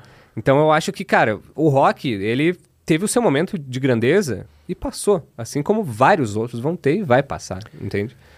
Porque acho que teve um conservadorismo que impediu. um- É que assim, ó, existe. É que eu, eu, tenho, eu tive banda, tá? É, Eu ainda tenho banda, inclusive, daqui uns meses fomos lançar coisas. Caraca. Isso é legal pra caralho, vou te mandar depois. E assim, existe uma comunidade no rock, não tô dizendo que são todos, mas existe uma comunidade chata pra cacete. Ah, é. Entendeu? Que, que, tipo assim, ó, rock é isso aqui, ó, tem que ter solos incríveis e não sei o quê, tem que ser pesado e tal, sabe? E ele, é, é, eles vivem um, um- um- acho que uma vida muito difícil, porque eles vivem num complexo de a gente precisa de uma nova salvação do rock. Pro rock voltar a ser o rock, né? Só que aí chega uma banda nova, ah, isso aí é uma piazada, é uma merda. Então é uma vida muito difícil. Sabe? o Avenged Sevenfold. Claro. caras criticavam o Avenged Sevenfold. Banda tipo, foda, mano. o Sinis- sucesso, né? Sinister- o Sinister Gates, ele é um guitarrista excelente, cara. Criador de riffs e solos muito bons, entendeu? Mas, tipo assim, ó, chegou, tava na MTV, entendeu? Tava, tipo, na capa de revista Teen, entendeu? Aí os caras assim, não, não quero. não Não, eu, eu lembro de estar num Rock in Rio, que acho que teve, sei lá, Avenged Sevenfold, Iron Maiden, acho que teve Pantera, teve alguma outra banda, teve Sepultura com o Zé Ramalho. O Avenged começou a tocar, a galera começou a reclamar. Você fala, caralho, tipo, esses filhos da puta é o que vai deixar... É, o- tipo, o cara começa ouvindo Avenged Sevenfold, o, é o cara que mantém a chama viva, tá ligado? Como é que você reclama Sim. do maluco que tá querendo... Tu quer o quê? Que o Black Sabbath volte do que era dos anos 70? Não É que vai a, voltar. ser, volte a ser novo e não tem como, né, Não cara? tem É como, e, e vai morrer, sabe? É o Sim. conservadorismo do rock que eu É. sinto que faz o gênero fazer. Sim, impedir ele de crescer, sabe? exato. De voltar tem a ser o muito, que era. tem muito, tem muito, tem muito. Mas eu foda. acho que tá cada vez menos, entendeu? Tá cada vez menos. É, é, o, o que eu sinto é que, por exemplo, hoje o jovem, ele vê o pai dele. Por exemplo, meu filho provavelmente vai ver me ouvindo rock. Uhum. É o meu também, com certeza. E ele vai olhar e falar assim: rock é a música que meu pai ouve. Uhum. Eu não quero ouvir o que meu pai ouve. Uma coisa mais legal, que é o quê? Que é o trap, é o funk, é o, Claro, total. aham. o rap. Uhum. E aí, acabou. Uhum. Então, enquanto não tiver esse espaço da transgressão, né? A gente falou muito disso com o Gil Leto, foi muito legal. Eu quero falar contigo um bagulho que eu sei que você gosta, que é produção de, de áudio, é, de audiovisual nacional, e falar um pouquinho do poder que tinham as minisséries da Globo, né? Demais, né, cara? Cara, a gente viveu um momento ali, eu fiz uma listinha aqui, ó, só do que eu vi, Tá, tá? Só do que eu vi, que pra mim é tipo, pô, tem coisa gringa que não chega aos pés. tá. O GG de Maria, Incrível. Capitu, Mad Maria, Alto da Compadecida, que é uma minissérie. As pessoas lembram como um filme, mas começou com uma minissérie. E o da Furacão, Presença de Anitta, Casa das Sete Mulher- Mulheres, A Muralha. Tem também o do. Que você falou do, do- da chegada da família. É, na Quinto dos Infernos? Quinto dos Infernos. Quinto dos Infernos era, era novela, né? Não, era uma Era minissérie. uma minissérie. Quinto dos Infernos também. Cara, a gente teve um momento que as minisséries da Globo eram top of mind, Top né? of bicho? mind. Eu até lembrei que passava, era quando o Jô tirava férias, né? Que tinha essas minisséries, Isso, assim. E era maravilhoso porque era. Eu tinha certeza, eu ficava empolgado pro fim do ano que eu sabia, pô, vai Sim. vir uns bagulho bom aí. Era sempre um bagulho incrível, né? Que dava pra você acompanhar muito, né? Porque eram poucos episódios. Graças né, a? Deus. E assim, ó, elas tinham um teor mais. é, um pouco mais, mais 18, assim, né? É. Porque elas passavam tarde, né, cara? Então, tipo assim, pô, o Quinto dos Infernos tem nudez a rodo, né? Eu acho que o, o, o Marcos Pasquim é a mesma coisa que o Kubanacan, entendeu? Não- não veste a camisa o em nenhum momento. Dom Pedro não usava roupa, entendeu? Sabe? Então tinha muito isso. Presença de Anitta foi um estrondo, né, cara? Que até, até fiz o vídeo no canal. Foi muito legal assistir, cara, porque é, é muito bom, sabe? A gente tem essa, essa imagem, assim, tipo, é, que a presença de Anitta era um negócio pra chocar, e tinha nudez, e tinha assuntos muito fortes, mas é muito bem escrito, cara. É muito bom, mano. Hilda Furacão, bicho. Cara, o que tem de gente me pedindo pra fazer um vídeo sobre o do furacão. Tu já eu- viu? Não, eu preciso de tempo pra assistir e aí, e aí Pô, fala aí, Léo. fazer um vídeo, Se cara. sentar pra ver Hilda, Hilda Furacão, presente de Anitta? Bom. Hilda Furacão Era Ana Paula Orozzi? era. É um bagulho que você olha, assim. Era Ana Paula Orósio e Rodrigo Santoro, bem no comecinho, assim. Aham. Cara, é arrebatador.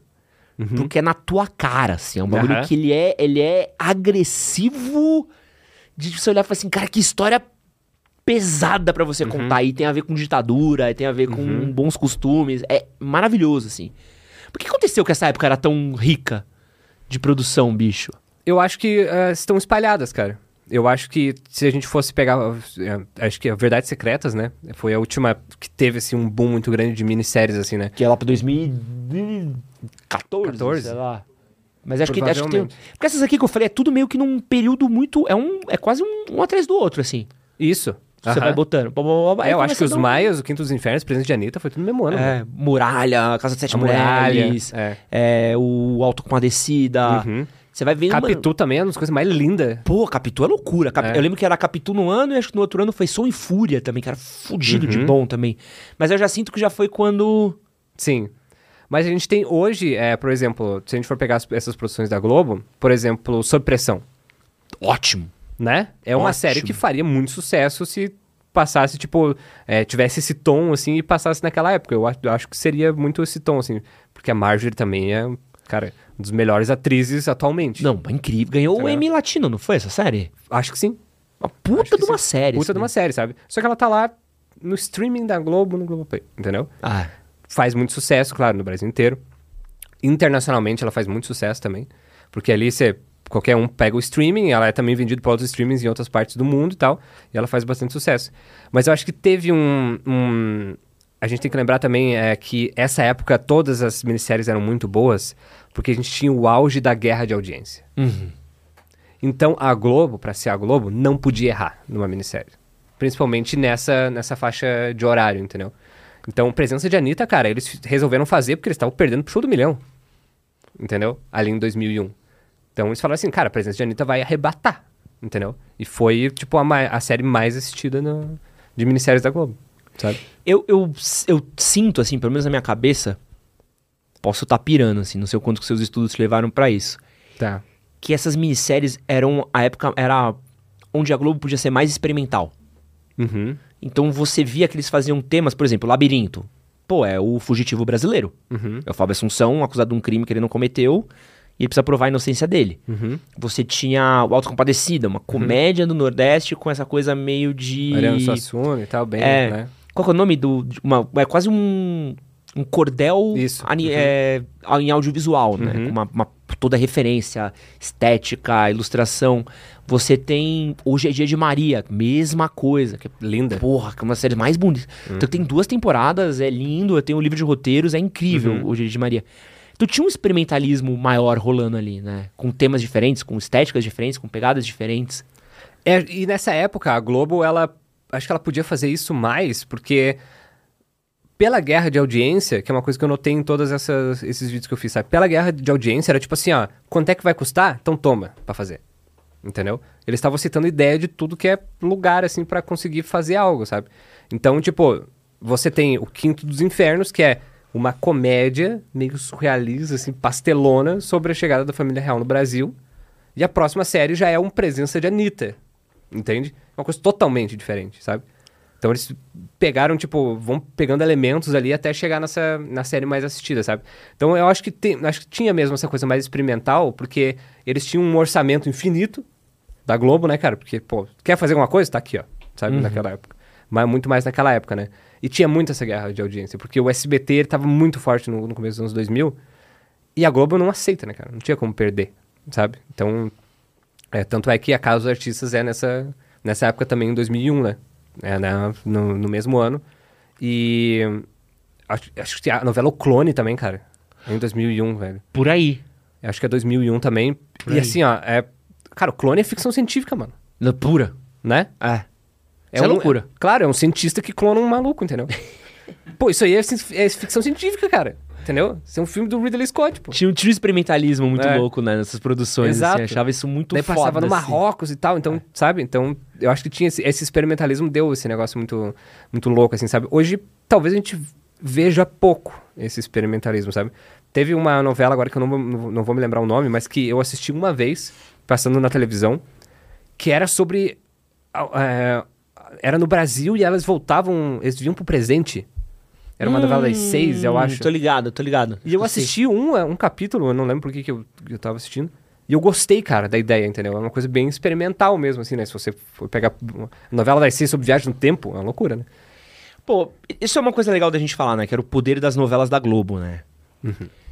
Pô, a Globo reinou, né? Reinou. Que o Boni entendeu, né, cara? O Boni entendeu uma coisa que é, fez toda a diferença, que é a novela, ela é uma companhia. Ou era, né? Era uma companhia pra pessoa que tava ali. Então, eles comentavam no almoço de família, comentavam na janta. E a novela, cara, ela ia... Ela passava todo dia e ela ia evoluindo com o que as pessoas achavam, entendeu? Então as pessoas gostavam mais daquele personagem, aquele personagem tomava mais, mais corpo, sabe? Cara, é, o último capítulo de uma novela Não, era um era um fenômeno. evento na tua casa, mano. Mano, eu não posso perder, tá ligado? Alguém falava assim, não, mas reprisa no sábado, lembra disso?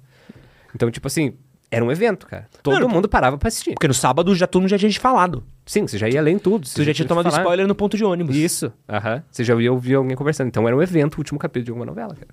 E, e eu acho engraçado porque, assim, óbvio que a gente lembra de Éramos Seis, Pantanal, ah, Escravizaura, ah, que mais? De algumas outras novelas que eram de outras emissoras, mas acho que Os nem... Mutantes. Daqui a pouco a gente fala sobre isso.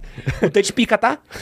Os Mutante, eu vou falar pra você, Mutante importantíssimo pra formação de É. gosto de... Meu próximo vídeo do canal. De ficção científica de uma galera aí, ó. O É. bastião da ficção científica brasileira por muito tempo. Exatamente. Mas quase nenhum canal conseguiu reproduzir o que a Globo fazia, né? Sim, com certeza, né, cara? E por muitas, muitas coisas, né, cara? O orçamento. A Globo se tornou número um, né, cara? Então ela tinha um aval e ela tinha é, um elenco e ela tinha tudo o que precisava pra você fazer algo de qualidade, entende? Então, eu acho que ali no, no começo dos anos 2000 gerou esse, esse- esse- essa equipe que se formou ali na Globo, assim, sabe? De roteiristas, de atores, de autores de novela, né, cara? que eram sensacionais, né? E conversavam muito sobre tudo que estava acontecendo. Então, ela dominou porque eu acho que a- de novela, cara, provavelmente a Globo é a maior expert do mundo em novela, velho. Hum, tem a Televisa, hein? Eu não sei se a, a Televisa é gigante, cara. Eu tenho, né? A gente o, isso é mérito também do Silvio Santos, né? A gente assistiu a Usurpadora, a Maria do Bairro, o Chaves, né, cara? Pô, que não tem também. Vai sair vídeo no canal também, porque tem muita coisa pra falar sobre Chaves. Mas eu acho que a Globo tá em cima, cara. Porque Ah? eu acho que tá, cara. Porque a constância, a qualidade e eu acho que o sucesso internacional que ela conseguiu. Cara, a Avenida Brasil foi uma coisa louca, né, cara? Foi a última grande coisa. Foi a última coisa louca, né? Porque ela teve esse sentimento, tipo, ah, vai passar o último capítulo de Avenida Brasil. Não só no Brasil, né, cara? Em outros lugares, né, cara? E assi- eu recomendo que assistam novelas da Globo dubladas em outros idiomas. que isso é muito legal, sabe? Porque a gente tá acostumado ao contrário, né? Eu lembro quando eu morei em Londres, a, a surpresa que eu tive uma hora que eu virei um. Tava mudando um canal assim. E aí achei o Globo, uma novela. Uhum. E eu fiquei tipo, oi! Não sei, dá até um. Aham. Acho que era o. Não sei se era o clone. Acho que era o clone, assim. Deu olhar e falei, Que ano que foi que você morou lá? Eu morei em 2007 pra 2008. 2008 morei. Tá, 2008. É. Uhum. Deu olhar e falar, ué, que tá passando o Globo? Sabe você fica- dá um. Aham. E eu, pô, não, óbvio, o Globo é gigante. Claro, né? Globo É Internacional, né? Mas eu, eu, eu, porra, cara, fala de novela, era muito doido. É que é outra coisa que você não, não viveu, mas era isso daí, pô, o Leozinho ali também é prova, seu pai vai ser prova disso. Era um fenômeno cultural, tio. Novela não era tipo o bagulho que você vê na TV, Uhum. saca? Novela a gente vê, ah, Round Six é legal. Mano, beleza, Round Six você vê tal. Alguns meses depois tinha uns bonequinhos, coisinha e tal. De Caminho das Índias, di- ditava, tipo, o próprio clone, Claro. ditava moda, ditava comida. Um abraço pra todos os Barruan que estão. É, pô. Lembra? Era um fenômeno assim, tu colava, estreava uma novela, menos de um mês depois, tu colava no 25 de março, era o corte de cabelo da protagonista, era os acessórios da protagonista, era o... Trilha sonora, né? Trilha sonora. muito, né, cara? Pô, é nacional e internacional. A galera aprendeu a cantar música indiana, velho. Por causa da novela. Não, era muito louco. No, no próprio canal do Júlio Ettore, que teve aqui, foi um episódio muito bom, tem muito esse fenômeno que, assim, você estar na trilha de uma novela, Uhum. pô, Charlie Brown Jr. estar em Malhação, mano, é, o- é a maior divulgação que o Charlie Brown Jr. poderia ter tido na vida deles, assim. Você Sim. pode ganhar 500 MMB, mas se ser tocado todo dia no horário nobre, na novela mais assistida pelo público adolescente Uhum. na Globo, era o ganha-pão pra você podia aposentar ali, né? Uhum. Era uma loucura. É, tinha um poder comercial a novela, que eu achava muito doido, cara. Total. Total, muito, né, cara? De ditar tudo, né? Moda, como você falou, ditar comportamento, né, cara? Demais, assim. É... E também de a gente entender coisas que a gente não via, sabe? Então, por exemplo, eu sei que hoje em dia é estranho a gente ver, tipo, o Tony Ramos se passando por indiano. Isso é estranho, né? Né, Eu acho que é um, acho que a gente aprendeu que, tipo, é, com tudo que a gente viu hoje, que isso talvez seja meio, né? Não sei. É, uma outra discussão, né? Mas talvez seja o. Ebert não aprovaria. o Ebert é o nosso, é, o nosso censor interno Aham. aqui. É o. Quem faz o. aham. Faz a nossa aprovação do que vai e do que não vai. É. Então, tipo, é estranho você ver o, o Tony Ramos de indiano, né, cara? Mas a gente aprendeu várias coisas sobre a cultura indiana, a gente não fazia ideia. E a gente. Ah, né, eu acho que muita gente não ia é, atrás de entender isso se não fosse a novela, né, cara? Então tem várias outras coisas que a gente aprendeu com as novelas e tal. E eu acho que é muito difícil voltar a isso, né? Eu acho que com a última novela que eu acho que teve um impacto semelhante, mas ainda muito abaixo, foi o remake de Pantanal, né, cara? É, e E é. é bem abaixo, né? Bem do abaixo. Que era o, do que foi a Avenida Brasil, não tem Não, não tem como. comparação. Não tem como. Tem comparação. E, é- e é louco que você vê, o, o que eu achava da novela que era muito doido, assim, era como era um... um... Botava um assunto no centro das conversas, assim. Pô, Uhum. explode coração com coisa de sequestro de criança. Claro, laço de família, né, com câncer lá. com e tal. câncer. Pô, aqui- pô, aquilo ali durante, virava pauta por meses, Sim. assim. Era, era pauta sequestrada de tudo quanto é ponta, né? Pô, o Rei do Gado fez o Brasil entender o que que era o MST, cara. Era uma Uhum. coisa que não... Tu entende que você tinha numa novela da Globo Uhum. uma parada que falava sobre algo acontecia no interior do Brasil e pouca gente falava a respeito nas grandes capitais. assim. Uhum. Vamos olhar porque tá acontecendo no, no agro, sabe? América, América, sobre, Né? sobre ir morar fora. é. Sobre o perrengue que é, né, cara? Eu acho que todo mundo lembra da, da, daquela cena que a polícia da imigração abre e tá a sol, né, cara? Dentro do porta-luva do carro, assim, né, cara? Tentando passar da fronteira do México para os Estados Unidos, né? E é uma coisa que agora eu vejo que a Globo não consegue mais repetir, né? E tá com Muito uns difícil. remakes, né? Porque veio o Pantanal, agora tá com o Claro. Renascer. E tá tentando se apoiar nessa coisa antiga, mas eu sinto que mingou muito o poder da novela, né? Sim, e eu acho que eles ainda não usaram todo esse poder que eles têm, tá ligado? Porque a gente tem essa nostalgia muito forte e o remake já virou uma, uma peça-chave pro sucesso de várias coisas, né, cara? Tem remake de jogo, remake de filme, remake de tudo. Eu acho que se, se ela se pegar muito em, tipo, fazer remakes de novelas que, real- que são, tipo...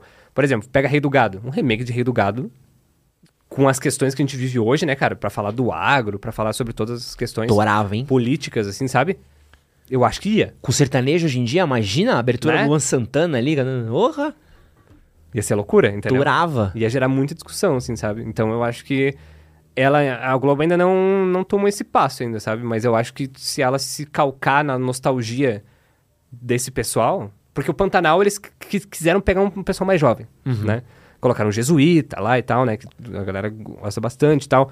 É, colocaram pautas como é, vegetarianismo, né? Que rolou muito de corte no TikTok e tal e tudo mais.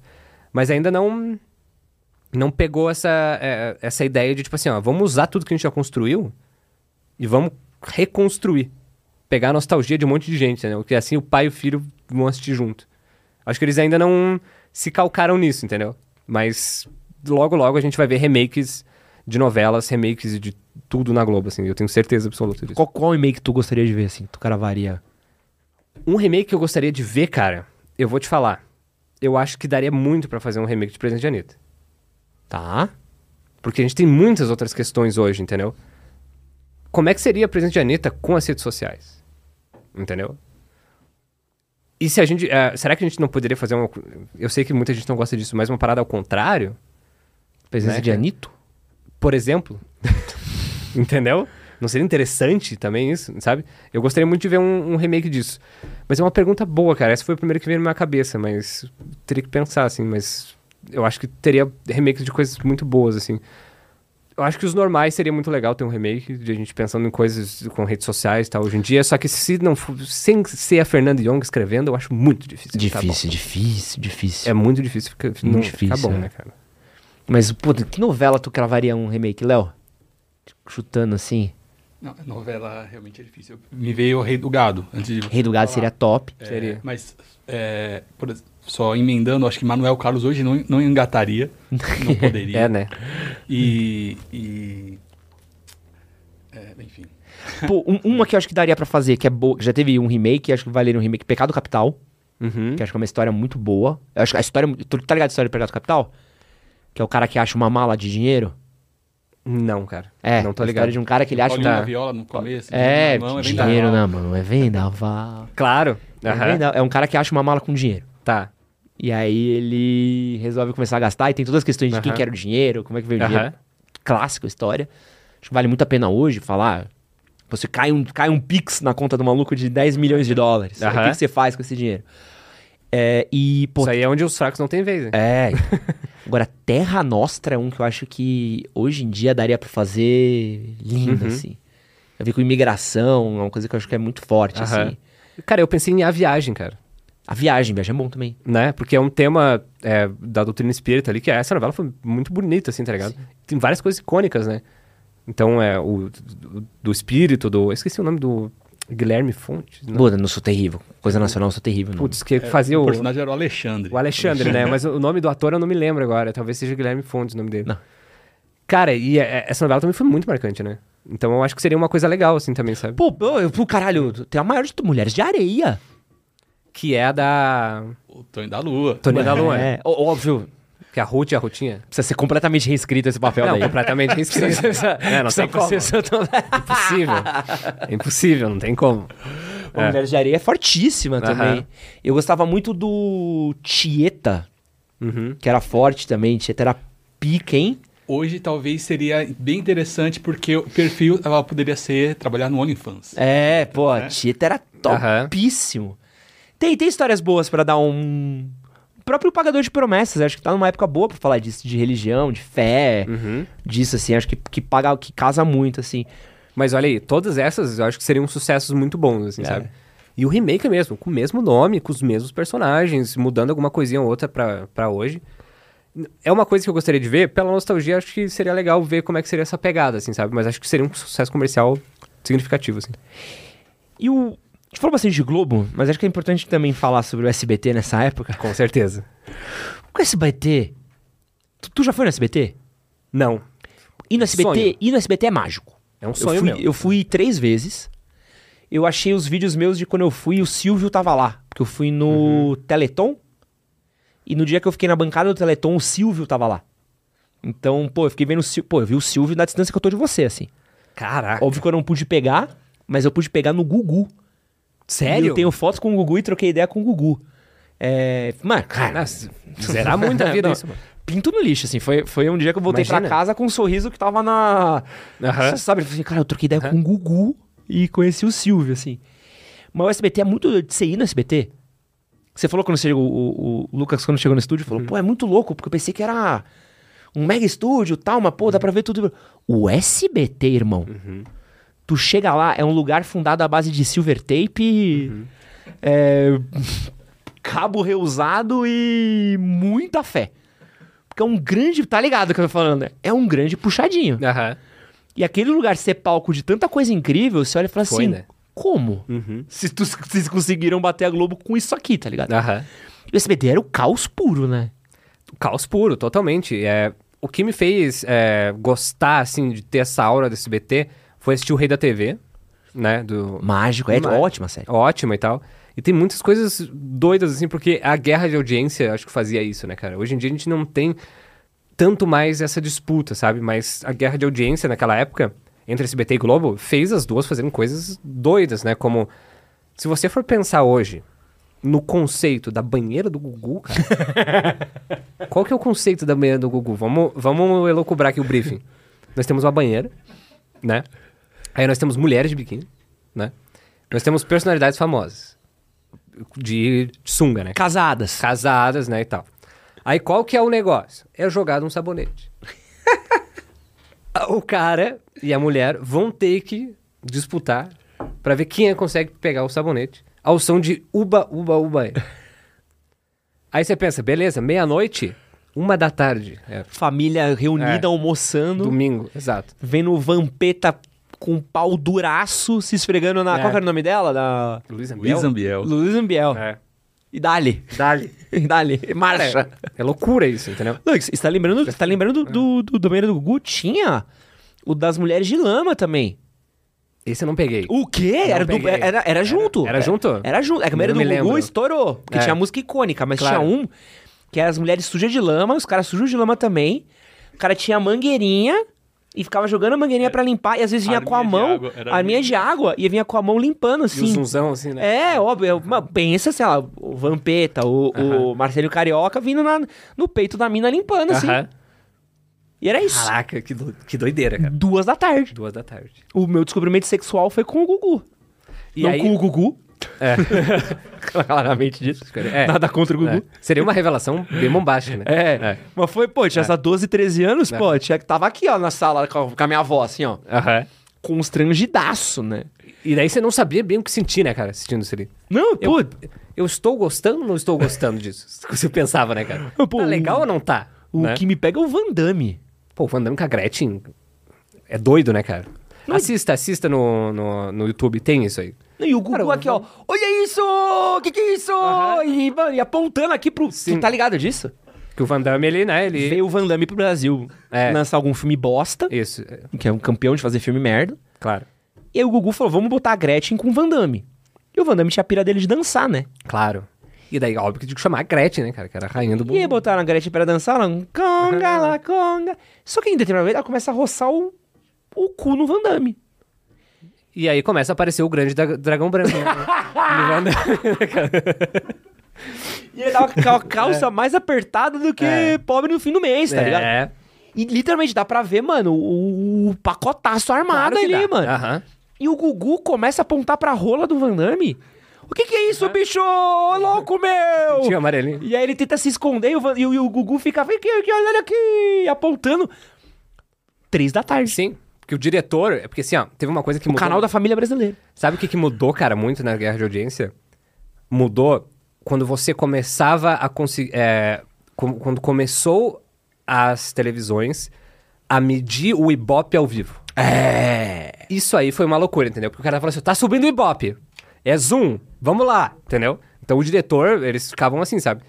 E se você for pensar, beleza, temos a, a, a banheira do Gugu.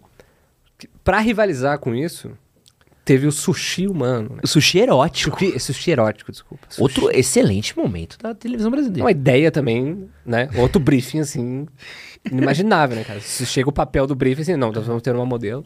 Não, e, e teve um- e teve uma época também, essa mesma época, foi a época que o, o Silvio roubou o ratinho da Record. Uhum. E o que o ratinho fazia pra bater novela também era papo de louco. Porque era exame de DNA, era o bebê capeta de três cabeças. Era, meu, era, era loucura, velho. E é tudo chupado de televisão americana, né, cara? Como é que pode isso? Ele não sabia, né, cara? O teste do DNA é uma coisa aqui, ó, na TV Ah? americana, sabe? Não, o Juan de Sabia Milionaire. É. Pô, quando eu vi a primeira vez o Juan de Sabia Milionaire, meu mundo caiu, velho. Aham. Porque eu achava, pô, depois que eu fui descobrir, óbvio, a galera, quem tinha mais estudo na época, eu tinha 12 anos, né? É, claro, a gente não sabia dessas Óbvio. coisas. Mas quando eu fui descobrir que o Silvio recebia umas fitas, você já viu essa história de como é que era? Ele recebia umas grandes fitas de TV com os programas, com os formatos. Então, os canais gringos, eles, eles mandavam essas fitas para outros países, né? Tipo, América Latina, é, Eu- Europa, essas coisas, mandavam umas fitas com os formatos e o Silvio comprava o formato gringo. Uhum. E o formato gringo que o Silvio não comprava, ele mudava o suficiente para não ser processado. Isso. Então tem. Acaso a gente não conseguiu, né? Não é, namoro na TV. Sim. É, pô, namoro na TV, eu achava incrível. Era copiado da gringa. Copiado. Ah, o Jô Soares, o 11 e meia, Uhum. copiado. Uhum. É, que mais tem? Tem um monte. A Porta das Esperanças é copiado. Claro. Porra, e a Porta das Esperanças pra mim era ao concurso. Sim. Tem Até o. É, o Roda Roda. É, até o Né? jeito do Silvio apresentar, você começa a ver Sim. uns caras gringos Muito parecido, né? muito parecidos. Você fala, caraca, Uhum. puta, ele devia ir pros Estados Unidos e ficar vendo TV gringa. Fala, Uhum. ah, pô, não tem isso no Brasil. E dali. Exatamente. Então teve muito, muito isso, assim, né? De a gente. Cara, o Ratinho também já fez coisas inimagináveis na TV, assim, é bizarro, assim. E hoje em dia, eu acho que uh, a gente não tem esses absurdos, claro, porque a gente vive em outro tempo, né, cara? E essa guerra por audiência hoje, ela tá muito é, multiplataforma, né? É. Então é o streaming da Globo contra os outros streamings que não tem TV aberta. Então tá uma guerra assim de. Não é você, tipo, eu contra você, entendeu? É todo mundo contra todo mundo. E aí entra toda essa, essa maluquice de a gente tentar também. Tipo, hoje, eu tenho Netflix, tenho Prime Video, tenho não sei o quê, tenho não sei o quê, tenho não sei o quê, não sei o quê. E eu assisto um na semana, sabe? Isso. A, pra você ainda achar espaço pra assistir a TV aberta Não, esquece. né? Então, tipo assim, isso. Eu, hoje eu não consigo mais falar assim, ó, beleza, vai passar tal dia, tal horário, eu tenho que estar assistindo. E aí, cara, eu- isso pode parecer a coisa mais é, de, sei lá, é, um relato muito superficial, mas eu fiquei, fiquei abismado que eu estava assistindo um filme na Globo e do nada entra uma propaganda, velho. Eu tenho isso com o BBB. Pô, e daí não é uma propaganda. É várias. É várias. E daí eu falei assim, mas como é que eu, me- eu cresci com isso? Como é que eu me desacostumei com isso, cara? Eu tenho isso com o BBB. Ficam, ah, Vamos falar quem foi eliminado depois do comercial. Depois do comercial, caralho. É, Sabe? Que Depois do Ah. comercial, tio. Sabe? Aí eu. Ah, Sim. pô, tem essa porra, sabe? aham. É meio. Tem criança hoje que fala assim, não, passa o comercial, pai. Tem que ter um botãozinho. Não, É meio tem. doido. Mas eu, acho- eu ainda acho que mais duas gerações a TV vai ter um. Vai, vai dar uma. Porque hoje ainda tem muito. Porque, óbvio, a gente tá falando de um lugar muito privilegiado, né? Porque a gente tem streaming, TV, a- Claro. internet rápida e tal. Total. Uma galera com menos grana, a TV ainda é um, um recurso muito forte, né? Isso, por isso que eu digo que talvez seja um relato mais superficial, nossa, É. assim, mas é tem, Mas ainda- realidades, né? Mas mesmo assim, cara, você vê, se a gente for ver inserção de Netflix em periferia, você vai ver que é muito forte. Muito forte, claro. É muito forte, assim. É, é o- a tecnologia avançar um pouco mais pra democratizar mais a internet. Qualquer coisa tem o Mega Filmes HD, né, gente? A gente sabe. Não, e a Globoplay é o segundo streaming mais baixado do Brasil. Uhum. É, que é muito doido. Tem muita coisa de graça. Tem muita coisa de graça, né? Provavelmente ter assistir Globo ao vivo, no- eu assisto Globo ao vivo no Globoplay. Eu também. Uhum. Quando eu vejo o BBB ou alguma coisa, ou algum jogo de futebol. Mas é, é doido pensar que é uma página que vai virar, né? É. Isso é muito Que doido. a gente tá vendo sendo, sendo virada, assim. né? E aí... E eu- vai ter um jeito de se reinventar, não acho que vai morrer, porque a gente sempre mata as coisas, né, cara? Ah, entrou a TV, vai matar o rádio. Hum, O rádio se reinventa, né? É. A TV se reinventa. Eu acho que multiplataformas híbridas, assim, é, eu acho que é o, é o caminho, assim, sabe? Total. Irmão, outro bagulho que era top of mind nos anos 2000 era MTV, né? Total. MTV foi uma coisa. Eu me inspiro muito, cara, pra fazer os meus vídeos, assim, sabe? Eu peguei muito a, a MTV é, na, ali na, no HF, né? É, assisti muito, eu gostei, gostava de várias coisas, vários programas, vários VJs. Cara, me marcou muito e marcou uma geração, assim, de produção de conteúdo, tá ligado? Tem muita gente... Eu acho que até... Eu, vejo um pouco do que você faz também, aqui, sabe? Com Não, uma, uma é, influência. é total. Total, né? É, eu vejo muito, assim, pelo cenário, pela identidade visual, por tudo, assim, tá ligado? Pelo jeito que você fala, entendeu? Você poderia ser um VJ da MTV muito fácil. Não, tá o? Jairo Bauer é minha maior influência de longe. Agora me juntou as peças. me juntou a... aham. Não, o dia que eu conheci o, Ba- o Jairo, eu quase chorei. Aham, Aham. Porque eu cresci assistindo o Jairo Bauer. Uhum. E eu falei assim, pô, eu falava pro Jairo, ficava único, pô, você respondia umas coisas que eu não tinha pra quem perguntar. Uhum. E não tinha, não tinha onde perguntar, o Jairo Bauer me respondia. Uhum. Que ele tinha o programa com a Penélope, lembra? Que era o. Entendi o telefone e tal. É, pô, como é que era aquilo o é- era muito Não me lembro. bom. Era Disque muito MTV? Não, não era Disque Não era. Disque MTV, era, Era outro. o. Qual era o nome do. Mas enfim, Enfim, mas era muito bom. É. E, Era é um- uma co- e a MTV foi um, um marco que, tipo assim, ó, ela aconteceu quando tinha pra acontecer. No momento perfeito, né, cara? Que era todo adolescente que gostava de música, de lifestyle e tal, ele ia assistir MTV, tá ligado? E eu assisti muito essa época do Brasil. Eu não peguei muito a época dos anos 90, eu peguei a época dos anos 2000, né, cara? Então, tipo assim, eu gostava muito do João Gordo, tá ligado? Pô, era muito bom. Mano, eu acho o João Gordo um dos maiores comunicadores do Brasil. Das cara. entrevistas dele eram muito Acho muito As foda. entrevistas dele também eu achava Sim, ele é muito foda, velho. muito foda. Você tem uma coisa que eu falar do seu, de um vídeo seu que eu, eu achei estranho você não trazer, mas o primeiro reality show brasileiro foi da MTV. Vinte e poucos anos. Vinte e poucos anos. Uhum. Que foi, porque eu lembro na época de ver ficar tipo. Que que é isso, assim? Era um. Era, um, era tão à frente do seu tempo Aham. Que era difícil de você entender o que tava acontecendo. Por que tá filmando Sim. as pessoas normal, fazendo coisa normal? Aham. Então, é uma coisa que eu pesquisei, que a galera comentou, mas eu achei melhor não trazer naquele vídeo, porque eu queria falar sobre o primeiro reality show de TV aberta. E Tá, aí, faz a- sentido. E aí a MTV não era TV aberta. Apesar de. Entende? É, um, é uma sentido, faz confusão, né? Pra assistir MTV na época era uma confusão, né? Não, era um inferno. Tua, tua HF ali, a Pô, tinha anteninha hackear tinha o negócio que quase. tá num... É. Porque era aberto, mas a anteninha tinha que estar no grau, assim. É. Tinha um- Eu lembro que tinha uns dias que o piores clipes era inteiro verde pra mim. Não Aham. tinha muito como, como ver, não. Não. colocaram nada no chroma, né? É, Parecia- não, era dificílimo, assim. Mas o que eu acho muito doido... Tu já parou pra re- comparar a MTV gringa com a nacional? Nunca parei pra. Mas eu, eu, eu entendo. Eu entendo qual que é o, o negócio. Tu vai ver, a MTV gringa era bosta. Era programa de música e entrevista de música, era só isso. Uhum. Sim. Era só isso. Uhum. A MTV Nacional era um programa pra gente, era um canal pra gente jovem. Sim.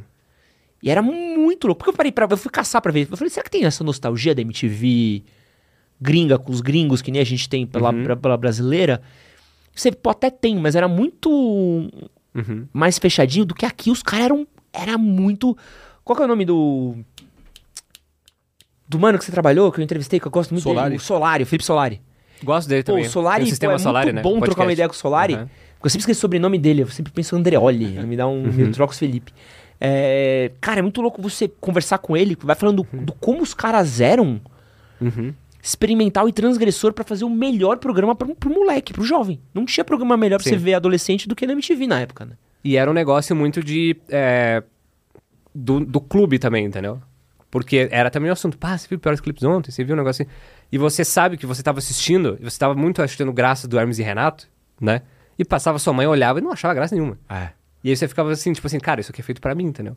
Total, assim. Então eu acho isso muito, muito legal. É, quem não tinha. É, porque pegava na parabólica, né? Se eu não me engano, era um negócio assim, né? Pelo menos lá na minha cidade, em Santa Catarina. Eu tinha que ter um tá lá- aparelho. lá, atrás, é, puta, é foda. Eu tinha que ter um aparelho, eu tinha um, É. um aparelho muito específico, entendeu? Que pegava, sei lá, esse negócio de tipo TV Aparecida, umas coisas assim, sabe? E aí no meio tava MTV, sabe? Então era um negócio chamado Parabólica, que tinha lá na, na minha cidade que pegava isso. Mas muita gente não tinha, sabe? E eu acho que uma coisa que é, era muito moda ent- entre os jovens também, além da MTV, né, cara? Era a época do pânico também, né, mano? Porra, foda. Né? Foda. Que, é um, que o pânico, eu acho que é o maior exemplo de coisas inimagináveis de você fazer hoje. Tá ligado? Inimagináveis, entendeu? E esses dias eu tava vendo os caras colocando dengue na Argentina. Você lembra disso? Muito foda. Os caras levaram um foco de dengue pra Argentina que não tinha lá. Deu uma semana, deu o primeiro caso de dengue, mano, na Argentina, entendeu? Não, mano, completamente maluco. Malucaço, entendeu? Mas sabe de onde vem o pânico? É Jackass puro, cara. Jackass total. Que é a Copa da MTV. Sim, sim. Da MTV gringa, total, É. Jackass é. Que é, é muito doido, assim. É. Uma coisa que eu sou apaixonado pela MTV, que eu achava foda, principalmente quando eu era jovem, que eu, olhava assim, pô, isso era muito bom. Nunca subestimava o jovem. Uhum. Tinha duas coisas que eu era adolescente, eu amava assim, eu amava ler folhatim e eu amava assistir MTV. Porque eu nunca achava que eles estavam me tratando que nem idiota. Uhum. Nunca tava me paternalizando, tá ligado? E é uma coisa que eu penso muito quando eu vou falar com um jovem. Eu nunca trato o jovem, tipo assim, eu sei que o jovem é burro, então já, já parte desse princípio, porque toma atitude burra, Claro. mas não é idiota. Sim. Então eu detesto quando uma pessoa vai falar com adolescente e fala de um jeito como se tivesse, ah, então, como se fosse criança. E criança não é, adolescente não é criança. Sim. E a MTV era, puxava muito a barra lá em cima. P- Tinha o, o, o cinema MTV era muito bom. Tinha o, os programas de música da MTV, os documentários, o MTV na estrada. Pô, era animal, né, os cara? programas Rock de Go. sexo, rock go, era um humor legal, era tudo era uma coisa tipo puxava a barra lá pra cima, assim, era, era muito foda. O final da MTV também era, foi, pô, impressionante como os Impactante, né? últimos anos da MTV tinha os programas de comédia de improviso, Furo Sim. MTV, Uhum, é, o último programa do mundo que criou o choque de cultura.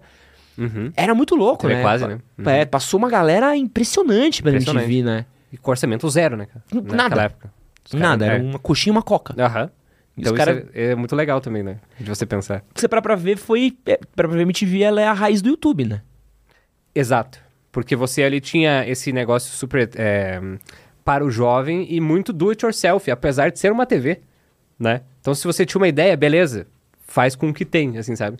E isso, é, querendo ou não, você via que, tipo assim, ó, não tinha uma equipe gigantesca por trás. Eram os caras que estavam apresentando, eles tinham muito coração e a parada que eles queriam fazer ali, entendeu?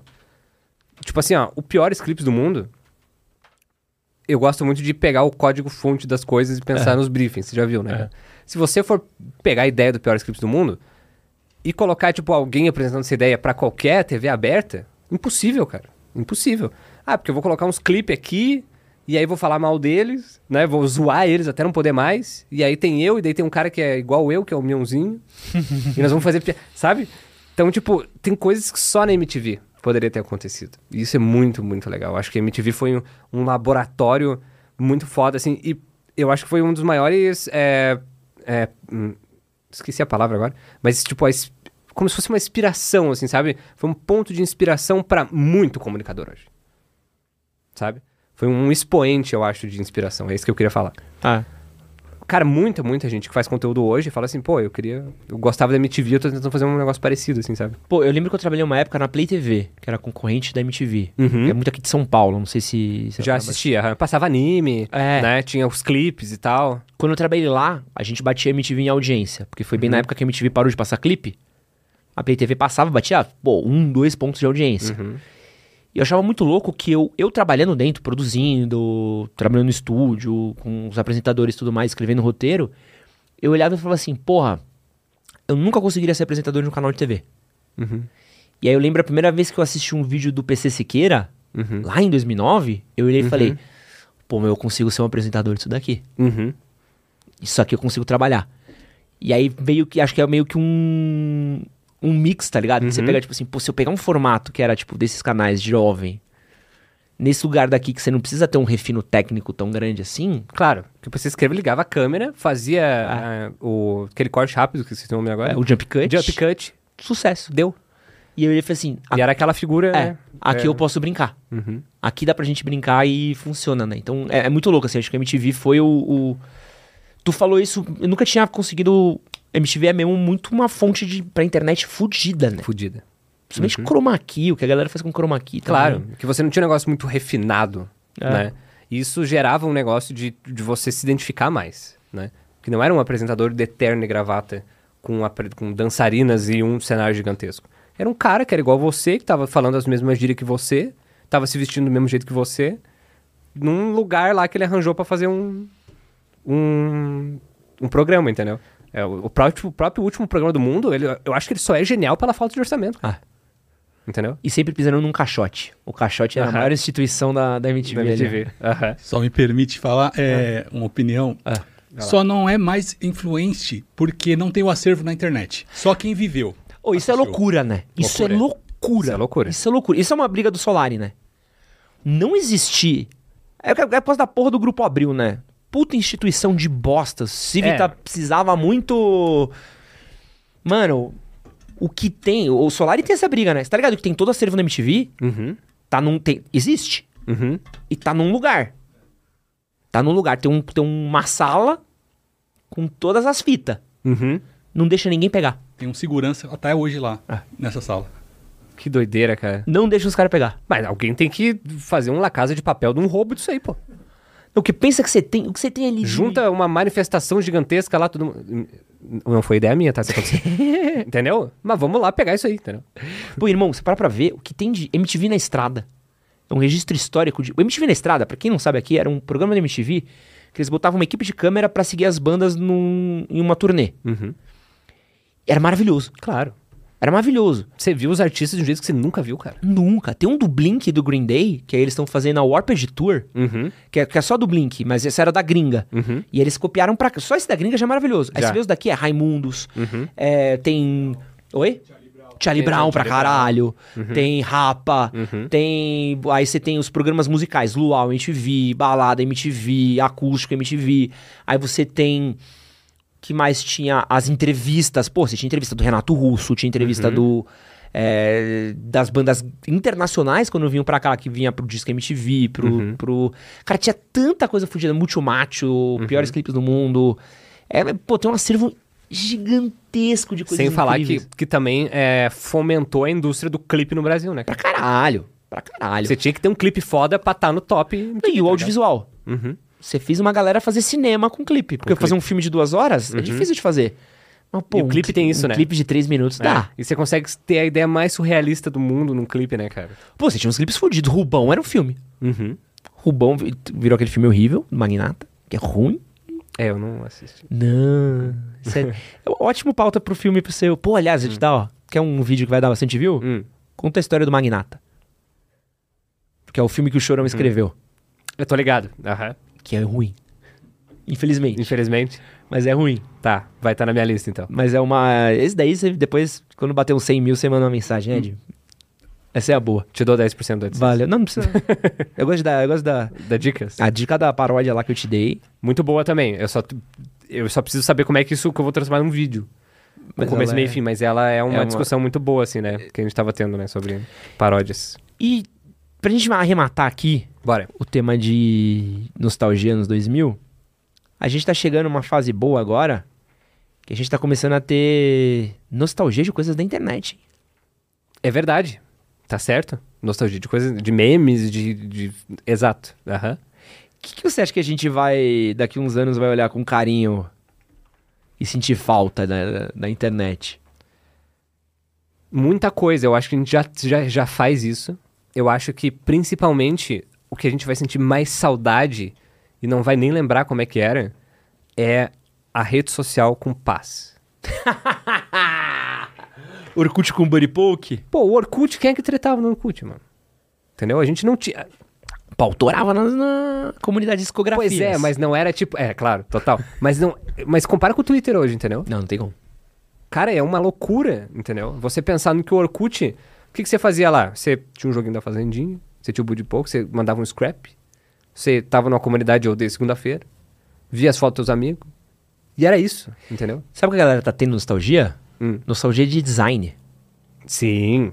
Uhum. Teve umas tendências de design ali, né? Principalmente coisas do, por exemplo, Windows XP, né? De Tu vê a interface do Facebook. interface do Facebook. De 2008 você dá um... Aham. Caralho, que saudades disso. Esses dias eu vi uma, uma coisa que deu muita nostalgia, que eram uns players alternativos do Windows Media Player. No tio, do Sabe? Winamp.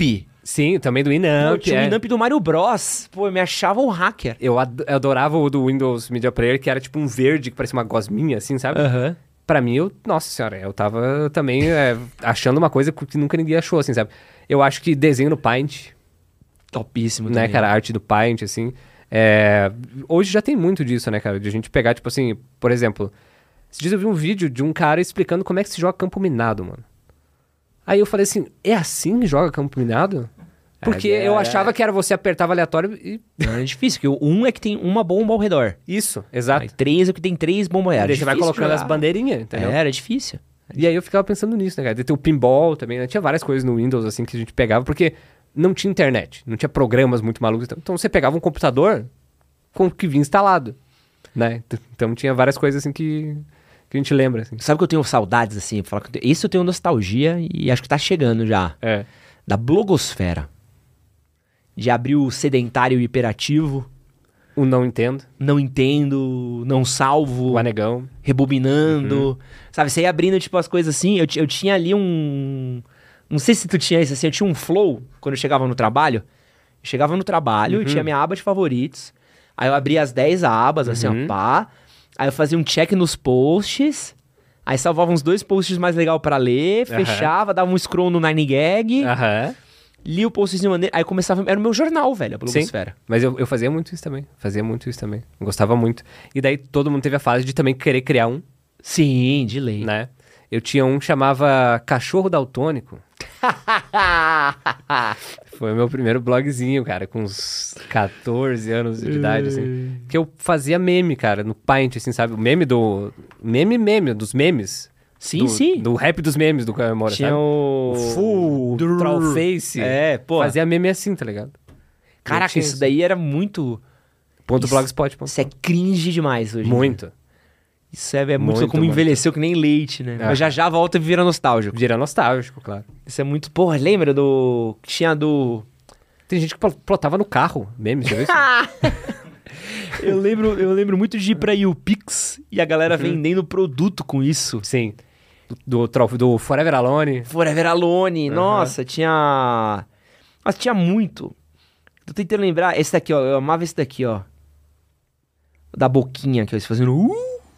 Aham. Tinha esse aqui, tinha o do Challenge Accepted. Challenge, sim. E esse era o meme, né, mano? O do era Challenge um... Accept, será que veio do How I Met Your Mother? Não, né? Ou será que sim? Deve ser, era tudo uma mistura, Era uma né? mistura, né, mano? É, não tem. Era uma mistura. E a piada é isso, era uma foto e essa carinha, né? E era Aham. tipo, foda-se, né? Sim, era muito a... Era a mesma ideia de tirinha. É. De jornal. É. Você tinha quatro, né? As três davam o setup e o meme dava o punch. Era isso. Isso era muito ligado? louco. É. Uma, uma nostalgia que eu tenho é da época que, que podia gostar do Castanhari. Pois é, né, cara? Que Desculpa, dia é assim, apesar de todas as tretas, eu ainda gosto dele porque... Eu adoro o Castanhari, é, é, mas, exato. pô, Mas é assim, é, a internet virou uma coisa muito maluca nesse sentido, assim, né? porque a esquerda o Castanhari, Exato. a direita o Castanhari. Pô, e o cara não fez nada, né? O cara, pô... O YouTube odeia o Castanhari. É, pô, Porra. Sacanagem, né, cara? como era bom gostar do Castanhari e tá tudo bem, né? Cê- Exato. É. Mas eu, eu, cara, foi com certeza uma das minhas inspirações muito grandes, assim, tá ligado? Não, pô, fudido, grande, muito fudido. grande, O que é. o Castanhari fazia era fudido. Fudido. Mas Que- hoje virou um, sei lá, um, toda essa questão, assim, virou um lodo, né, cara? Não, demais, É. demais. Como todas, né, hoje na internet, dessas grandes, assim, né? Era, já parou pra pensar que tinha uma época que as pessoas assistiam o Cauê Moura e não odiavam ele? Pois é, né, cara? Eu, tipo assim, ó, o Cauê Moura também foi um dos caras, assim, que, pô, curto muito, muito, muito o trampo dele, assim. Eu acho que o Daily Show foi umas, uma das maiores acertos, assim, da carreira dele, assim, né, cara? Mas a gente teve, de 2018 pra cá, a questão política muito forte, né, cara? Ah, é? Então se criou um, um- grupos muito odiosos, né, cara? Um de um lado pro outro, assim. Então isso deu uma, uma é, colocou um chorume na internet, vamos dizer assim. Ah. Você tem que entrar com uma roupa de radiação hoje na internet, entendeu? E isso foi pra tudo, né?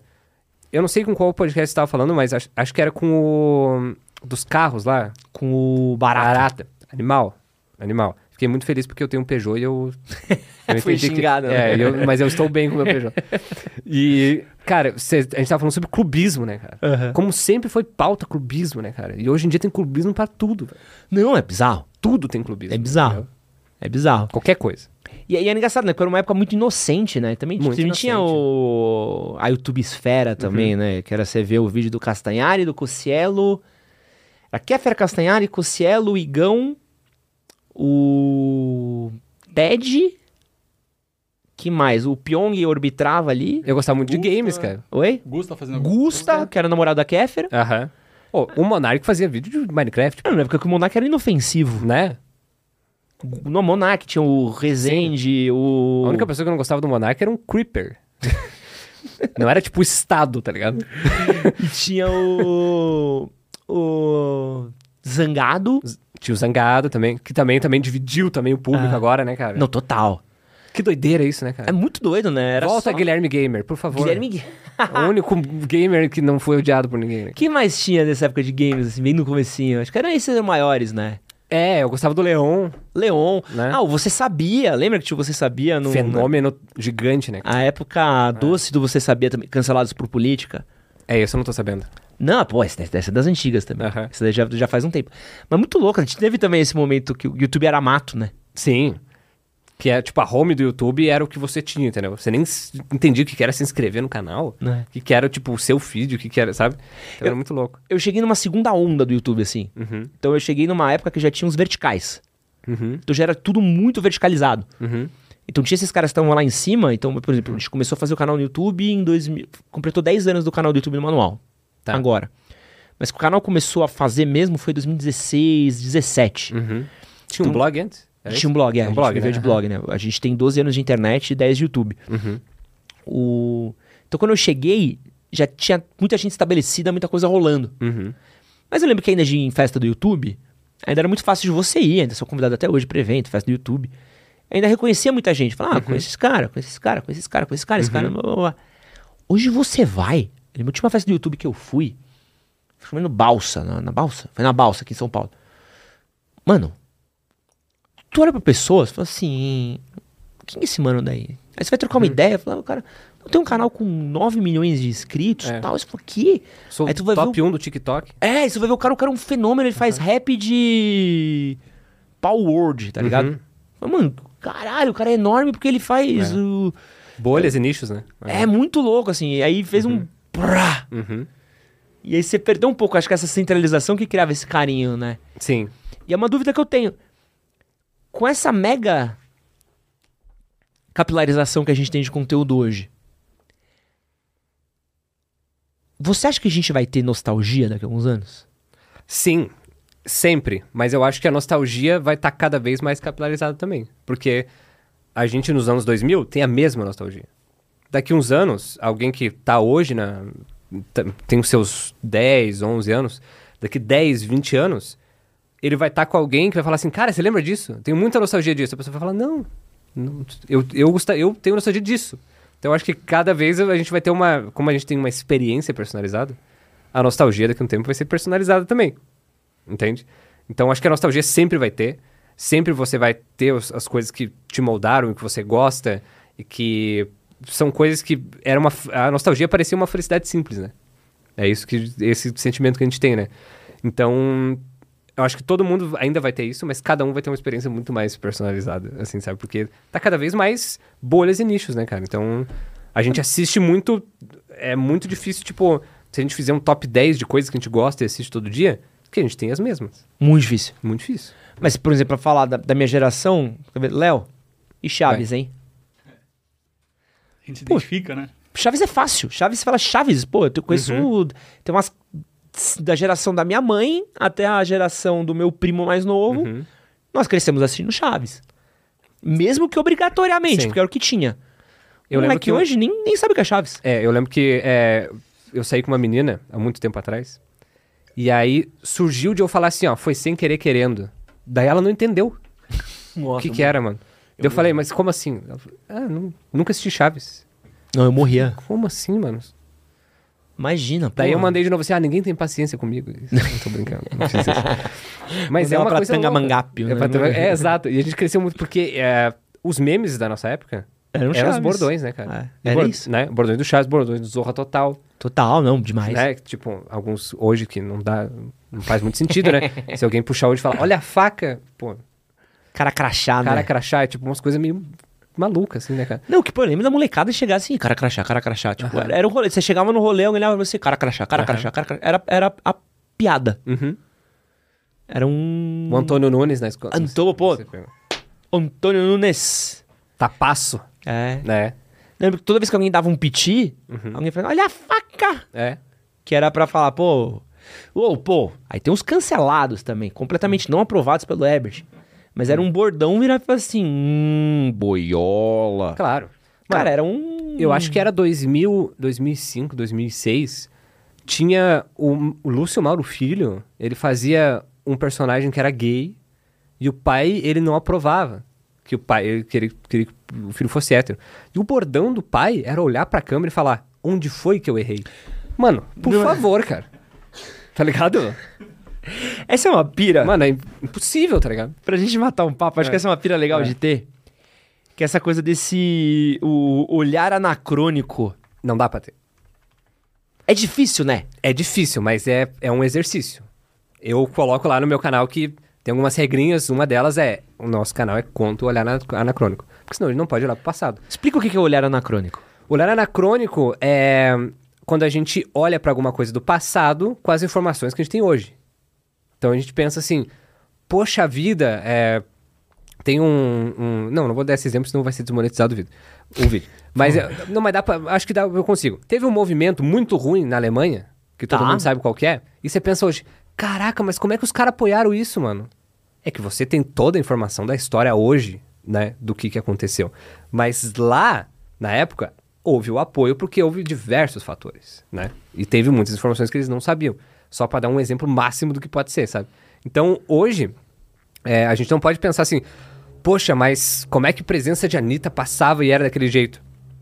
Era daquele jeito porque as pessoas pensavam assim daquele jeito, sabe? Daqui um tempo, é, é só a gente pensar assim, hoje a gente é muito cabeça aberta, a gente tem, já saiu vários preconceitos da nossa cabeça, a gente é, tem toda a questão do, é, do feminismo, da homofobia, que a gente começou a entender isso e começou a ver quantas coisas a gente fez errado ao longo do tempo, né, cara? Só que a gente ia ver os nossos pais, avós, e eles não conseguem entender direito, né? O que, que tá acontecendo. Só que, de- vou dar um spoiler, a gente também vai ser assim, tá? Ah, Acho que com 50, 60 anos, o teu filho vai chegar assim, pai, o dinheiro que você, que você me deu eu não comprei uma casa, eu comprei um terreno no metaverso. E você vai ficar assim, mas como isso, entendeu? Ele vai te chamar de boomer. Vai te chamar de, não pai, isso aqui, eu- hoje em dia não se compra mais terreno no mundo real. Entende? Para mas hoje em dia já não se compra mesmo, tá caro pra caralho. Tá caro pra caralho. Exato. Melhor comprar no, no, no Roblox. é, tudo, no- é. é, do que isso. Então é a gente não é, pensar no- na- nos fatos históricos, nas coisas que aconteceram com a cabeça das pessoas que estavam estavam naquela época, entendeu? Isso é não ter um olhar anacrônico, entendeu? eu, eu gosto muito de ver coisas antigas, né? Um- Uhum. é, um, é um rolê meu. Ver coisa antiga, ver coisas de épocas que eu, ou que eu não lembro, que eu não assisti e tal. Eu parei pra ver, irmão. Cacete e Hum. Planeta. É foda. Mano, É uma loucura. é porque tem fases. Tem fases, claro. Ca- ca- Cacete e Planeta, sei lá, 2000 pra frente, o Bussunda morreu, nem, nem tenta ver. É ruim, é ruim mesmo. Puta, o Bussunda era muito foda, né? É, é. Você tenta ver ele em 98, 99, cara, é o bagulho que você olha e fala assim, meu Deus do céu, como é que isso passava na TV? Aham. com o Bussunda tal. Agora você vai ver, sei lá, tipo, 92, 93, 94, que, tem, que eles tinham uma pegada mais política. Sim, eu já vi vários assim, né? Você olha e fala assim, caralho, que foda isso que eles faziam. Então é muito louco você ver como você vai tendo olhares diferentes, né? Porque ao mesmo tempo eles são puta transgressor, fazendo um bagulho de política que hoje ninguém faz. E que depois o CQC imitou e hoje em dia mais ninguém faz. Aí você tem uma época deles que era tipo. Pô, tinha um personagem que a piada dele era ele estar na sauna gay falando: Mas eu não sou gay, hein? Sim. Mas eu não sou gay. Eu lembro. E é muito difícil você olhar e falar assim: pô, aquela era referência de humor, né? Sim. Tinha um quadro que chamava Nuca Fofo do Osama. que era simplesmente problemas conjugais do Osama Bin Laden, tá ligado? Então...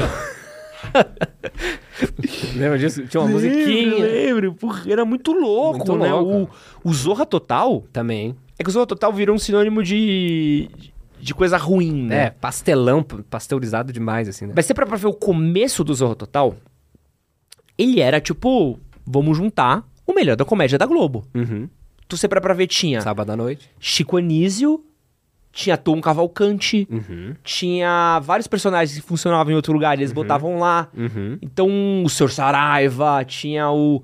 Pô, ali, os primeiros anos do Total eram... Pô, aliás, pra você, ótimo tema também, que aliás, um Vingadores da Comédia, o começo do Zorro, Zorra Total. Total, é. The Rise and Fall of Zorra Total. É, cara, porque era uma galera foda que tava ali. Só que você para pra ver hoje. Ah, Sim. Cringe total, assim. Sim. Eu vi vários, tem o, tem o Canal 90, né, cara, que é muito Aham. bom também, maravilhoso. Ele faz várias compilações disso, né? E só pra gente dar um exemplo de um pra galera entender, eu não me lembro quem era o ator. Acho que não era o pai do Silmaro Filho, mas enfim, era um cara que ele estava numa biblioteca, era um senhor, e aí tinha alguma, sempre alguma atriz que eles colocavam com uma saia curta. E aí ele pedia pra pegar um livro. E aí ela subia na escadinha pra pegar o livro lá em cima na livraria. E aí eles davam um zoom embaixo da saia. dela. Sim. E aí ele falava assim, ó, mais pra cima, mais pra Essa cima. era a piada. Essa era a piada. A piada era essa. Esse era o punch máximo da sketch, sabe? E eu fiquei pensando, caramba, né, cara? E tava lá a família toda assistindo isso, né, cara? O... E era normal. Hoje, é isso que eu, esse é o horário eletrônico. Hoje é difícil a gente imaginar isso. Mas era normal. E, e ao mesmo passo que tinha uma flexibilidade. É que hoje em dia, o humor- hoje, hoje em dia a comédia se fudeu porque você não, dá- não pode mais fazer comédia. Ela tá, ela tá num, num ponto muito é, de crise de identidade, É. sabe? A comédia. Tem coisas que eu acho que realmente não dá pra fazer, mas tem coisas que eu acho que tem que ser feito e quanto mais as pessoas reclamarem, mais vão fazer. Entende? Eu tava vendo aqui, pô, o Cacete Planeta tem duas piadas geniais. Geniais.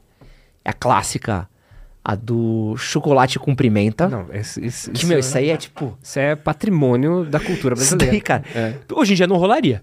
Sim. Porque isso isso é, é- é você olhar Tem- o limite. O Hélio Della Penha, ele falou que, que mandou- o roteiro que ele fez é assim: chocolate com pimenta. Aí ele passa assim, ó. Eu vestido de não sei o que, cumprimentando um monte de gente. Era É isso, assim, ó. O roteiro, entendeu? Era isso. Mano, gênio, gênio. Gênio, pô. E eu vi uma, agora quando teve a morte do Zagalo, que era muito. Cara, eu quase, eu quase morri. Eu quase caí pra trás, assim. Que era o. O. 98, quando o Ronaldo teve lá o ataque no, durante a final da Copa e tal. Aí tem a segunda melhor piada do Zagalo, que é maravilhosa. Que é na época de 98, né? Quando teve a Copa do Mundo, teve aquele, aquele caso lá que o Ronaldo passou mal e tudo mais. E aí tá o Zagalo no, num hospital, né? E aí tá, tipo, entrevistando, ei, Zagalo, o que que tá acontecendo e tal? Não, não, eu tô aqui. Aí tá o Ronaldo numa cama, né, passando mal. Assim, tô aqui ao lado do. do. Lateral Roberto Carlos. E aí, ó, o Roberto Carlos, o cantor Roberto Carlos. né? É mesmo, aí aqui na cama tá um amigo dele, o Tremendão. e tá o Ronaldo passando. É boa pra caralho. é muito boa. É de uma filha da putice. Um tremendão de sacanagem. Isso era um processo hoje em Claro. dia, né? Isso era, um, mano, um cancelamento, um processo, um... E acho que... Bom demais.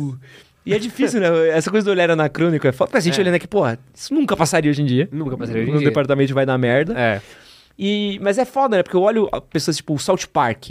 Uhum. Pô, o South Park fez um episódio sobre a Disney. Não sei se você chegou a assistir esse. Eu sei qual é, mas eu nunca assisti. Porra, vale demais ver assim. Uhum. Que é, é assim, eles olham um limite e eles estão aqui, ó. Uhum. Eles estão no limite. Uhum. E você vê assim, cara, eles conseguem trafegar no limite, tipo assim. Não, a gente não tá sendo escroto. Uhum. A gente tá Uhum. criticando vocês usando essa linguagem. Uhum. E é muito difícil chegar lá, né? É um- exige um- Uhum. uma sofisticação e eu sinto que as pessoas mais nem tentam mais. Então, pô, a própria Globo fechou o departamento de comédia. Não tem mais comédia na Globo. Uhum. Você vê os filmes de comédia hoje em dia, tudo é muito uma comédia muito safe.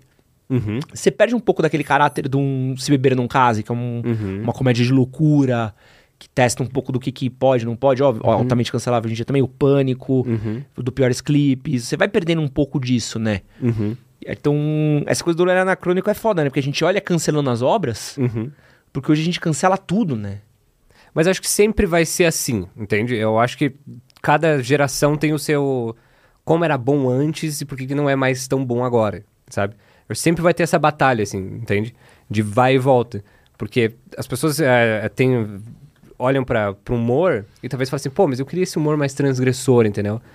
Mas eu acho que hoje em dia a gente tem é, essa, essa, essa parada de, tipo, a comédia agora está um pouco censurada, ou não pode falar sobre isso e tal, porque com certeza as pessoas que eram atacadas nas piadas têm voz Sim. para rebater, né, cara? Então hoje em dia eu acho que a gente vai conseguir ainda é, ser transgressor nas piadas, mas eu acho que talvez a gente esteja errando o alvo, tá ligado? Porque tem gente que com certeza precisa ser alvo e não tá sendo, tá ligado? Uhum. Entendeu? E gente que sempre teve voz, tá ligado? Eu acho que é mais ou menos por aí, assim, que o, o que eu gosto, né? Não define o que vai ser, né?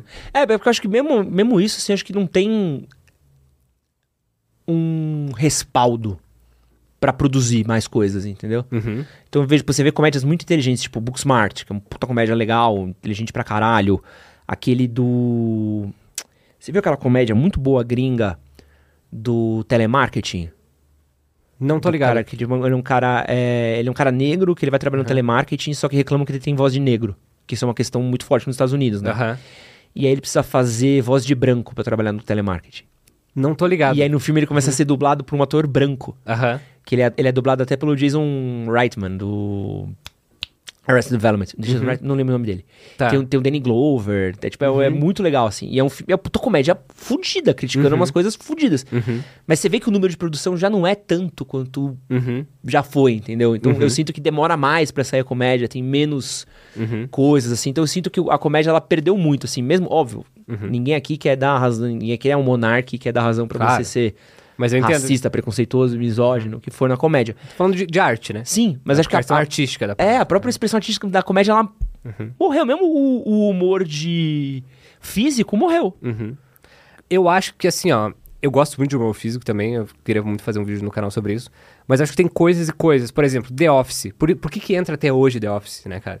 Porque você tem o Michael Scott fazendo piadas e coisas racistas, homofóbicas, machistas, Ah.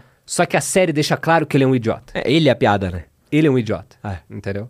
Então eu acho que é isso que tá um pouco faltando, assim, sabe? Eu acho que. O que eu. uma das coisas que eu mais cur- não curto, assim, eu acho que a comédia não.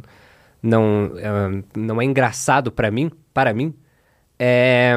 Por exemplo, quando essa pessoa é racista, é homofóbica e, e- e machista e tal, enfim, faz, e que usa as piadas para ser um herói Ah. para ser um outsider, para falar o que ninguém fala, sabe?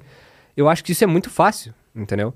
Eu, e essa, é, você tem uma jornada do herói no Michael Scott, né, cara? Porque você vê depois que ele só queria ter amigos, que ele, que, que ele se inspira em comediantes, é, vários comediantes negros, e ele tenta fazer, repetir as piadas e não dá certo, né, cara? Porque ele é inocente, entende? Ele teve uma vida que não é legal, ele tem uma mulher extremamente é, problemática, sabe?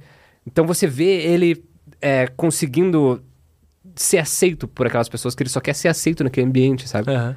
Cara, isso é muito legal. Sabe o que você vai amar? Hum. Always Sunny em Filadélfia. Pois é, o meu pai assiste e ele já falou pra eu assistir várias vezes, tem 14 temporadas, né? Posso falar pra você? Hum. Você vai agradecer ter 14 temporadas. Tá. Vai Juro ser a próxima. Eu tô reassistindo Seinfeld agora. Ó, só passa a primeira.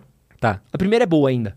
Mas depois da. Quando entra o Danny DeVito, Uhum. é, tenta chegar até o Danny DeVito. Tá. Quando chega o Danny DeVito é meio um milestone. Aham. Então é meio que assim. A partir daqui o bicho pega. Aham. É impressionante. Porque é exatamente o humor Michael Scott, assim. É- Aham. É, os piores seres humanos da Terra. Uhum. Tem três episódios sobre blackface. Eles fazendo blackface. E é a crítica sobre o blackface. Então, é, eu acho isso muito genial, entendeu? Quando você, você pode, você faz esse tipo de piada e fala sobre esses assuntos extremamente espinhentos, ao mesmo tempo que você coloca que esses caras estão perdidos no que estão falando, É.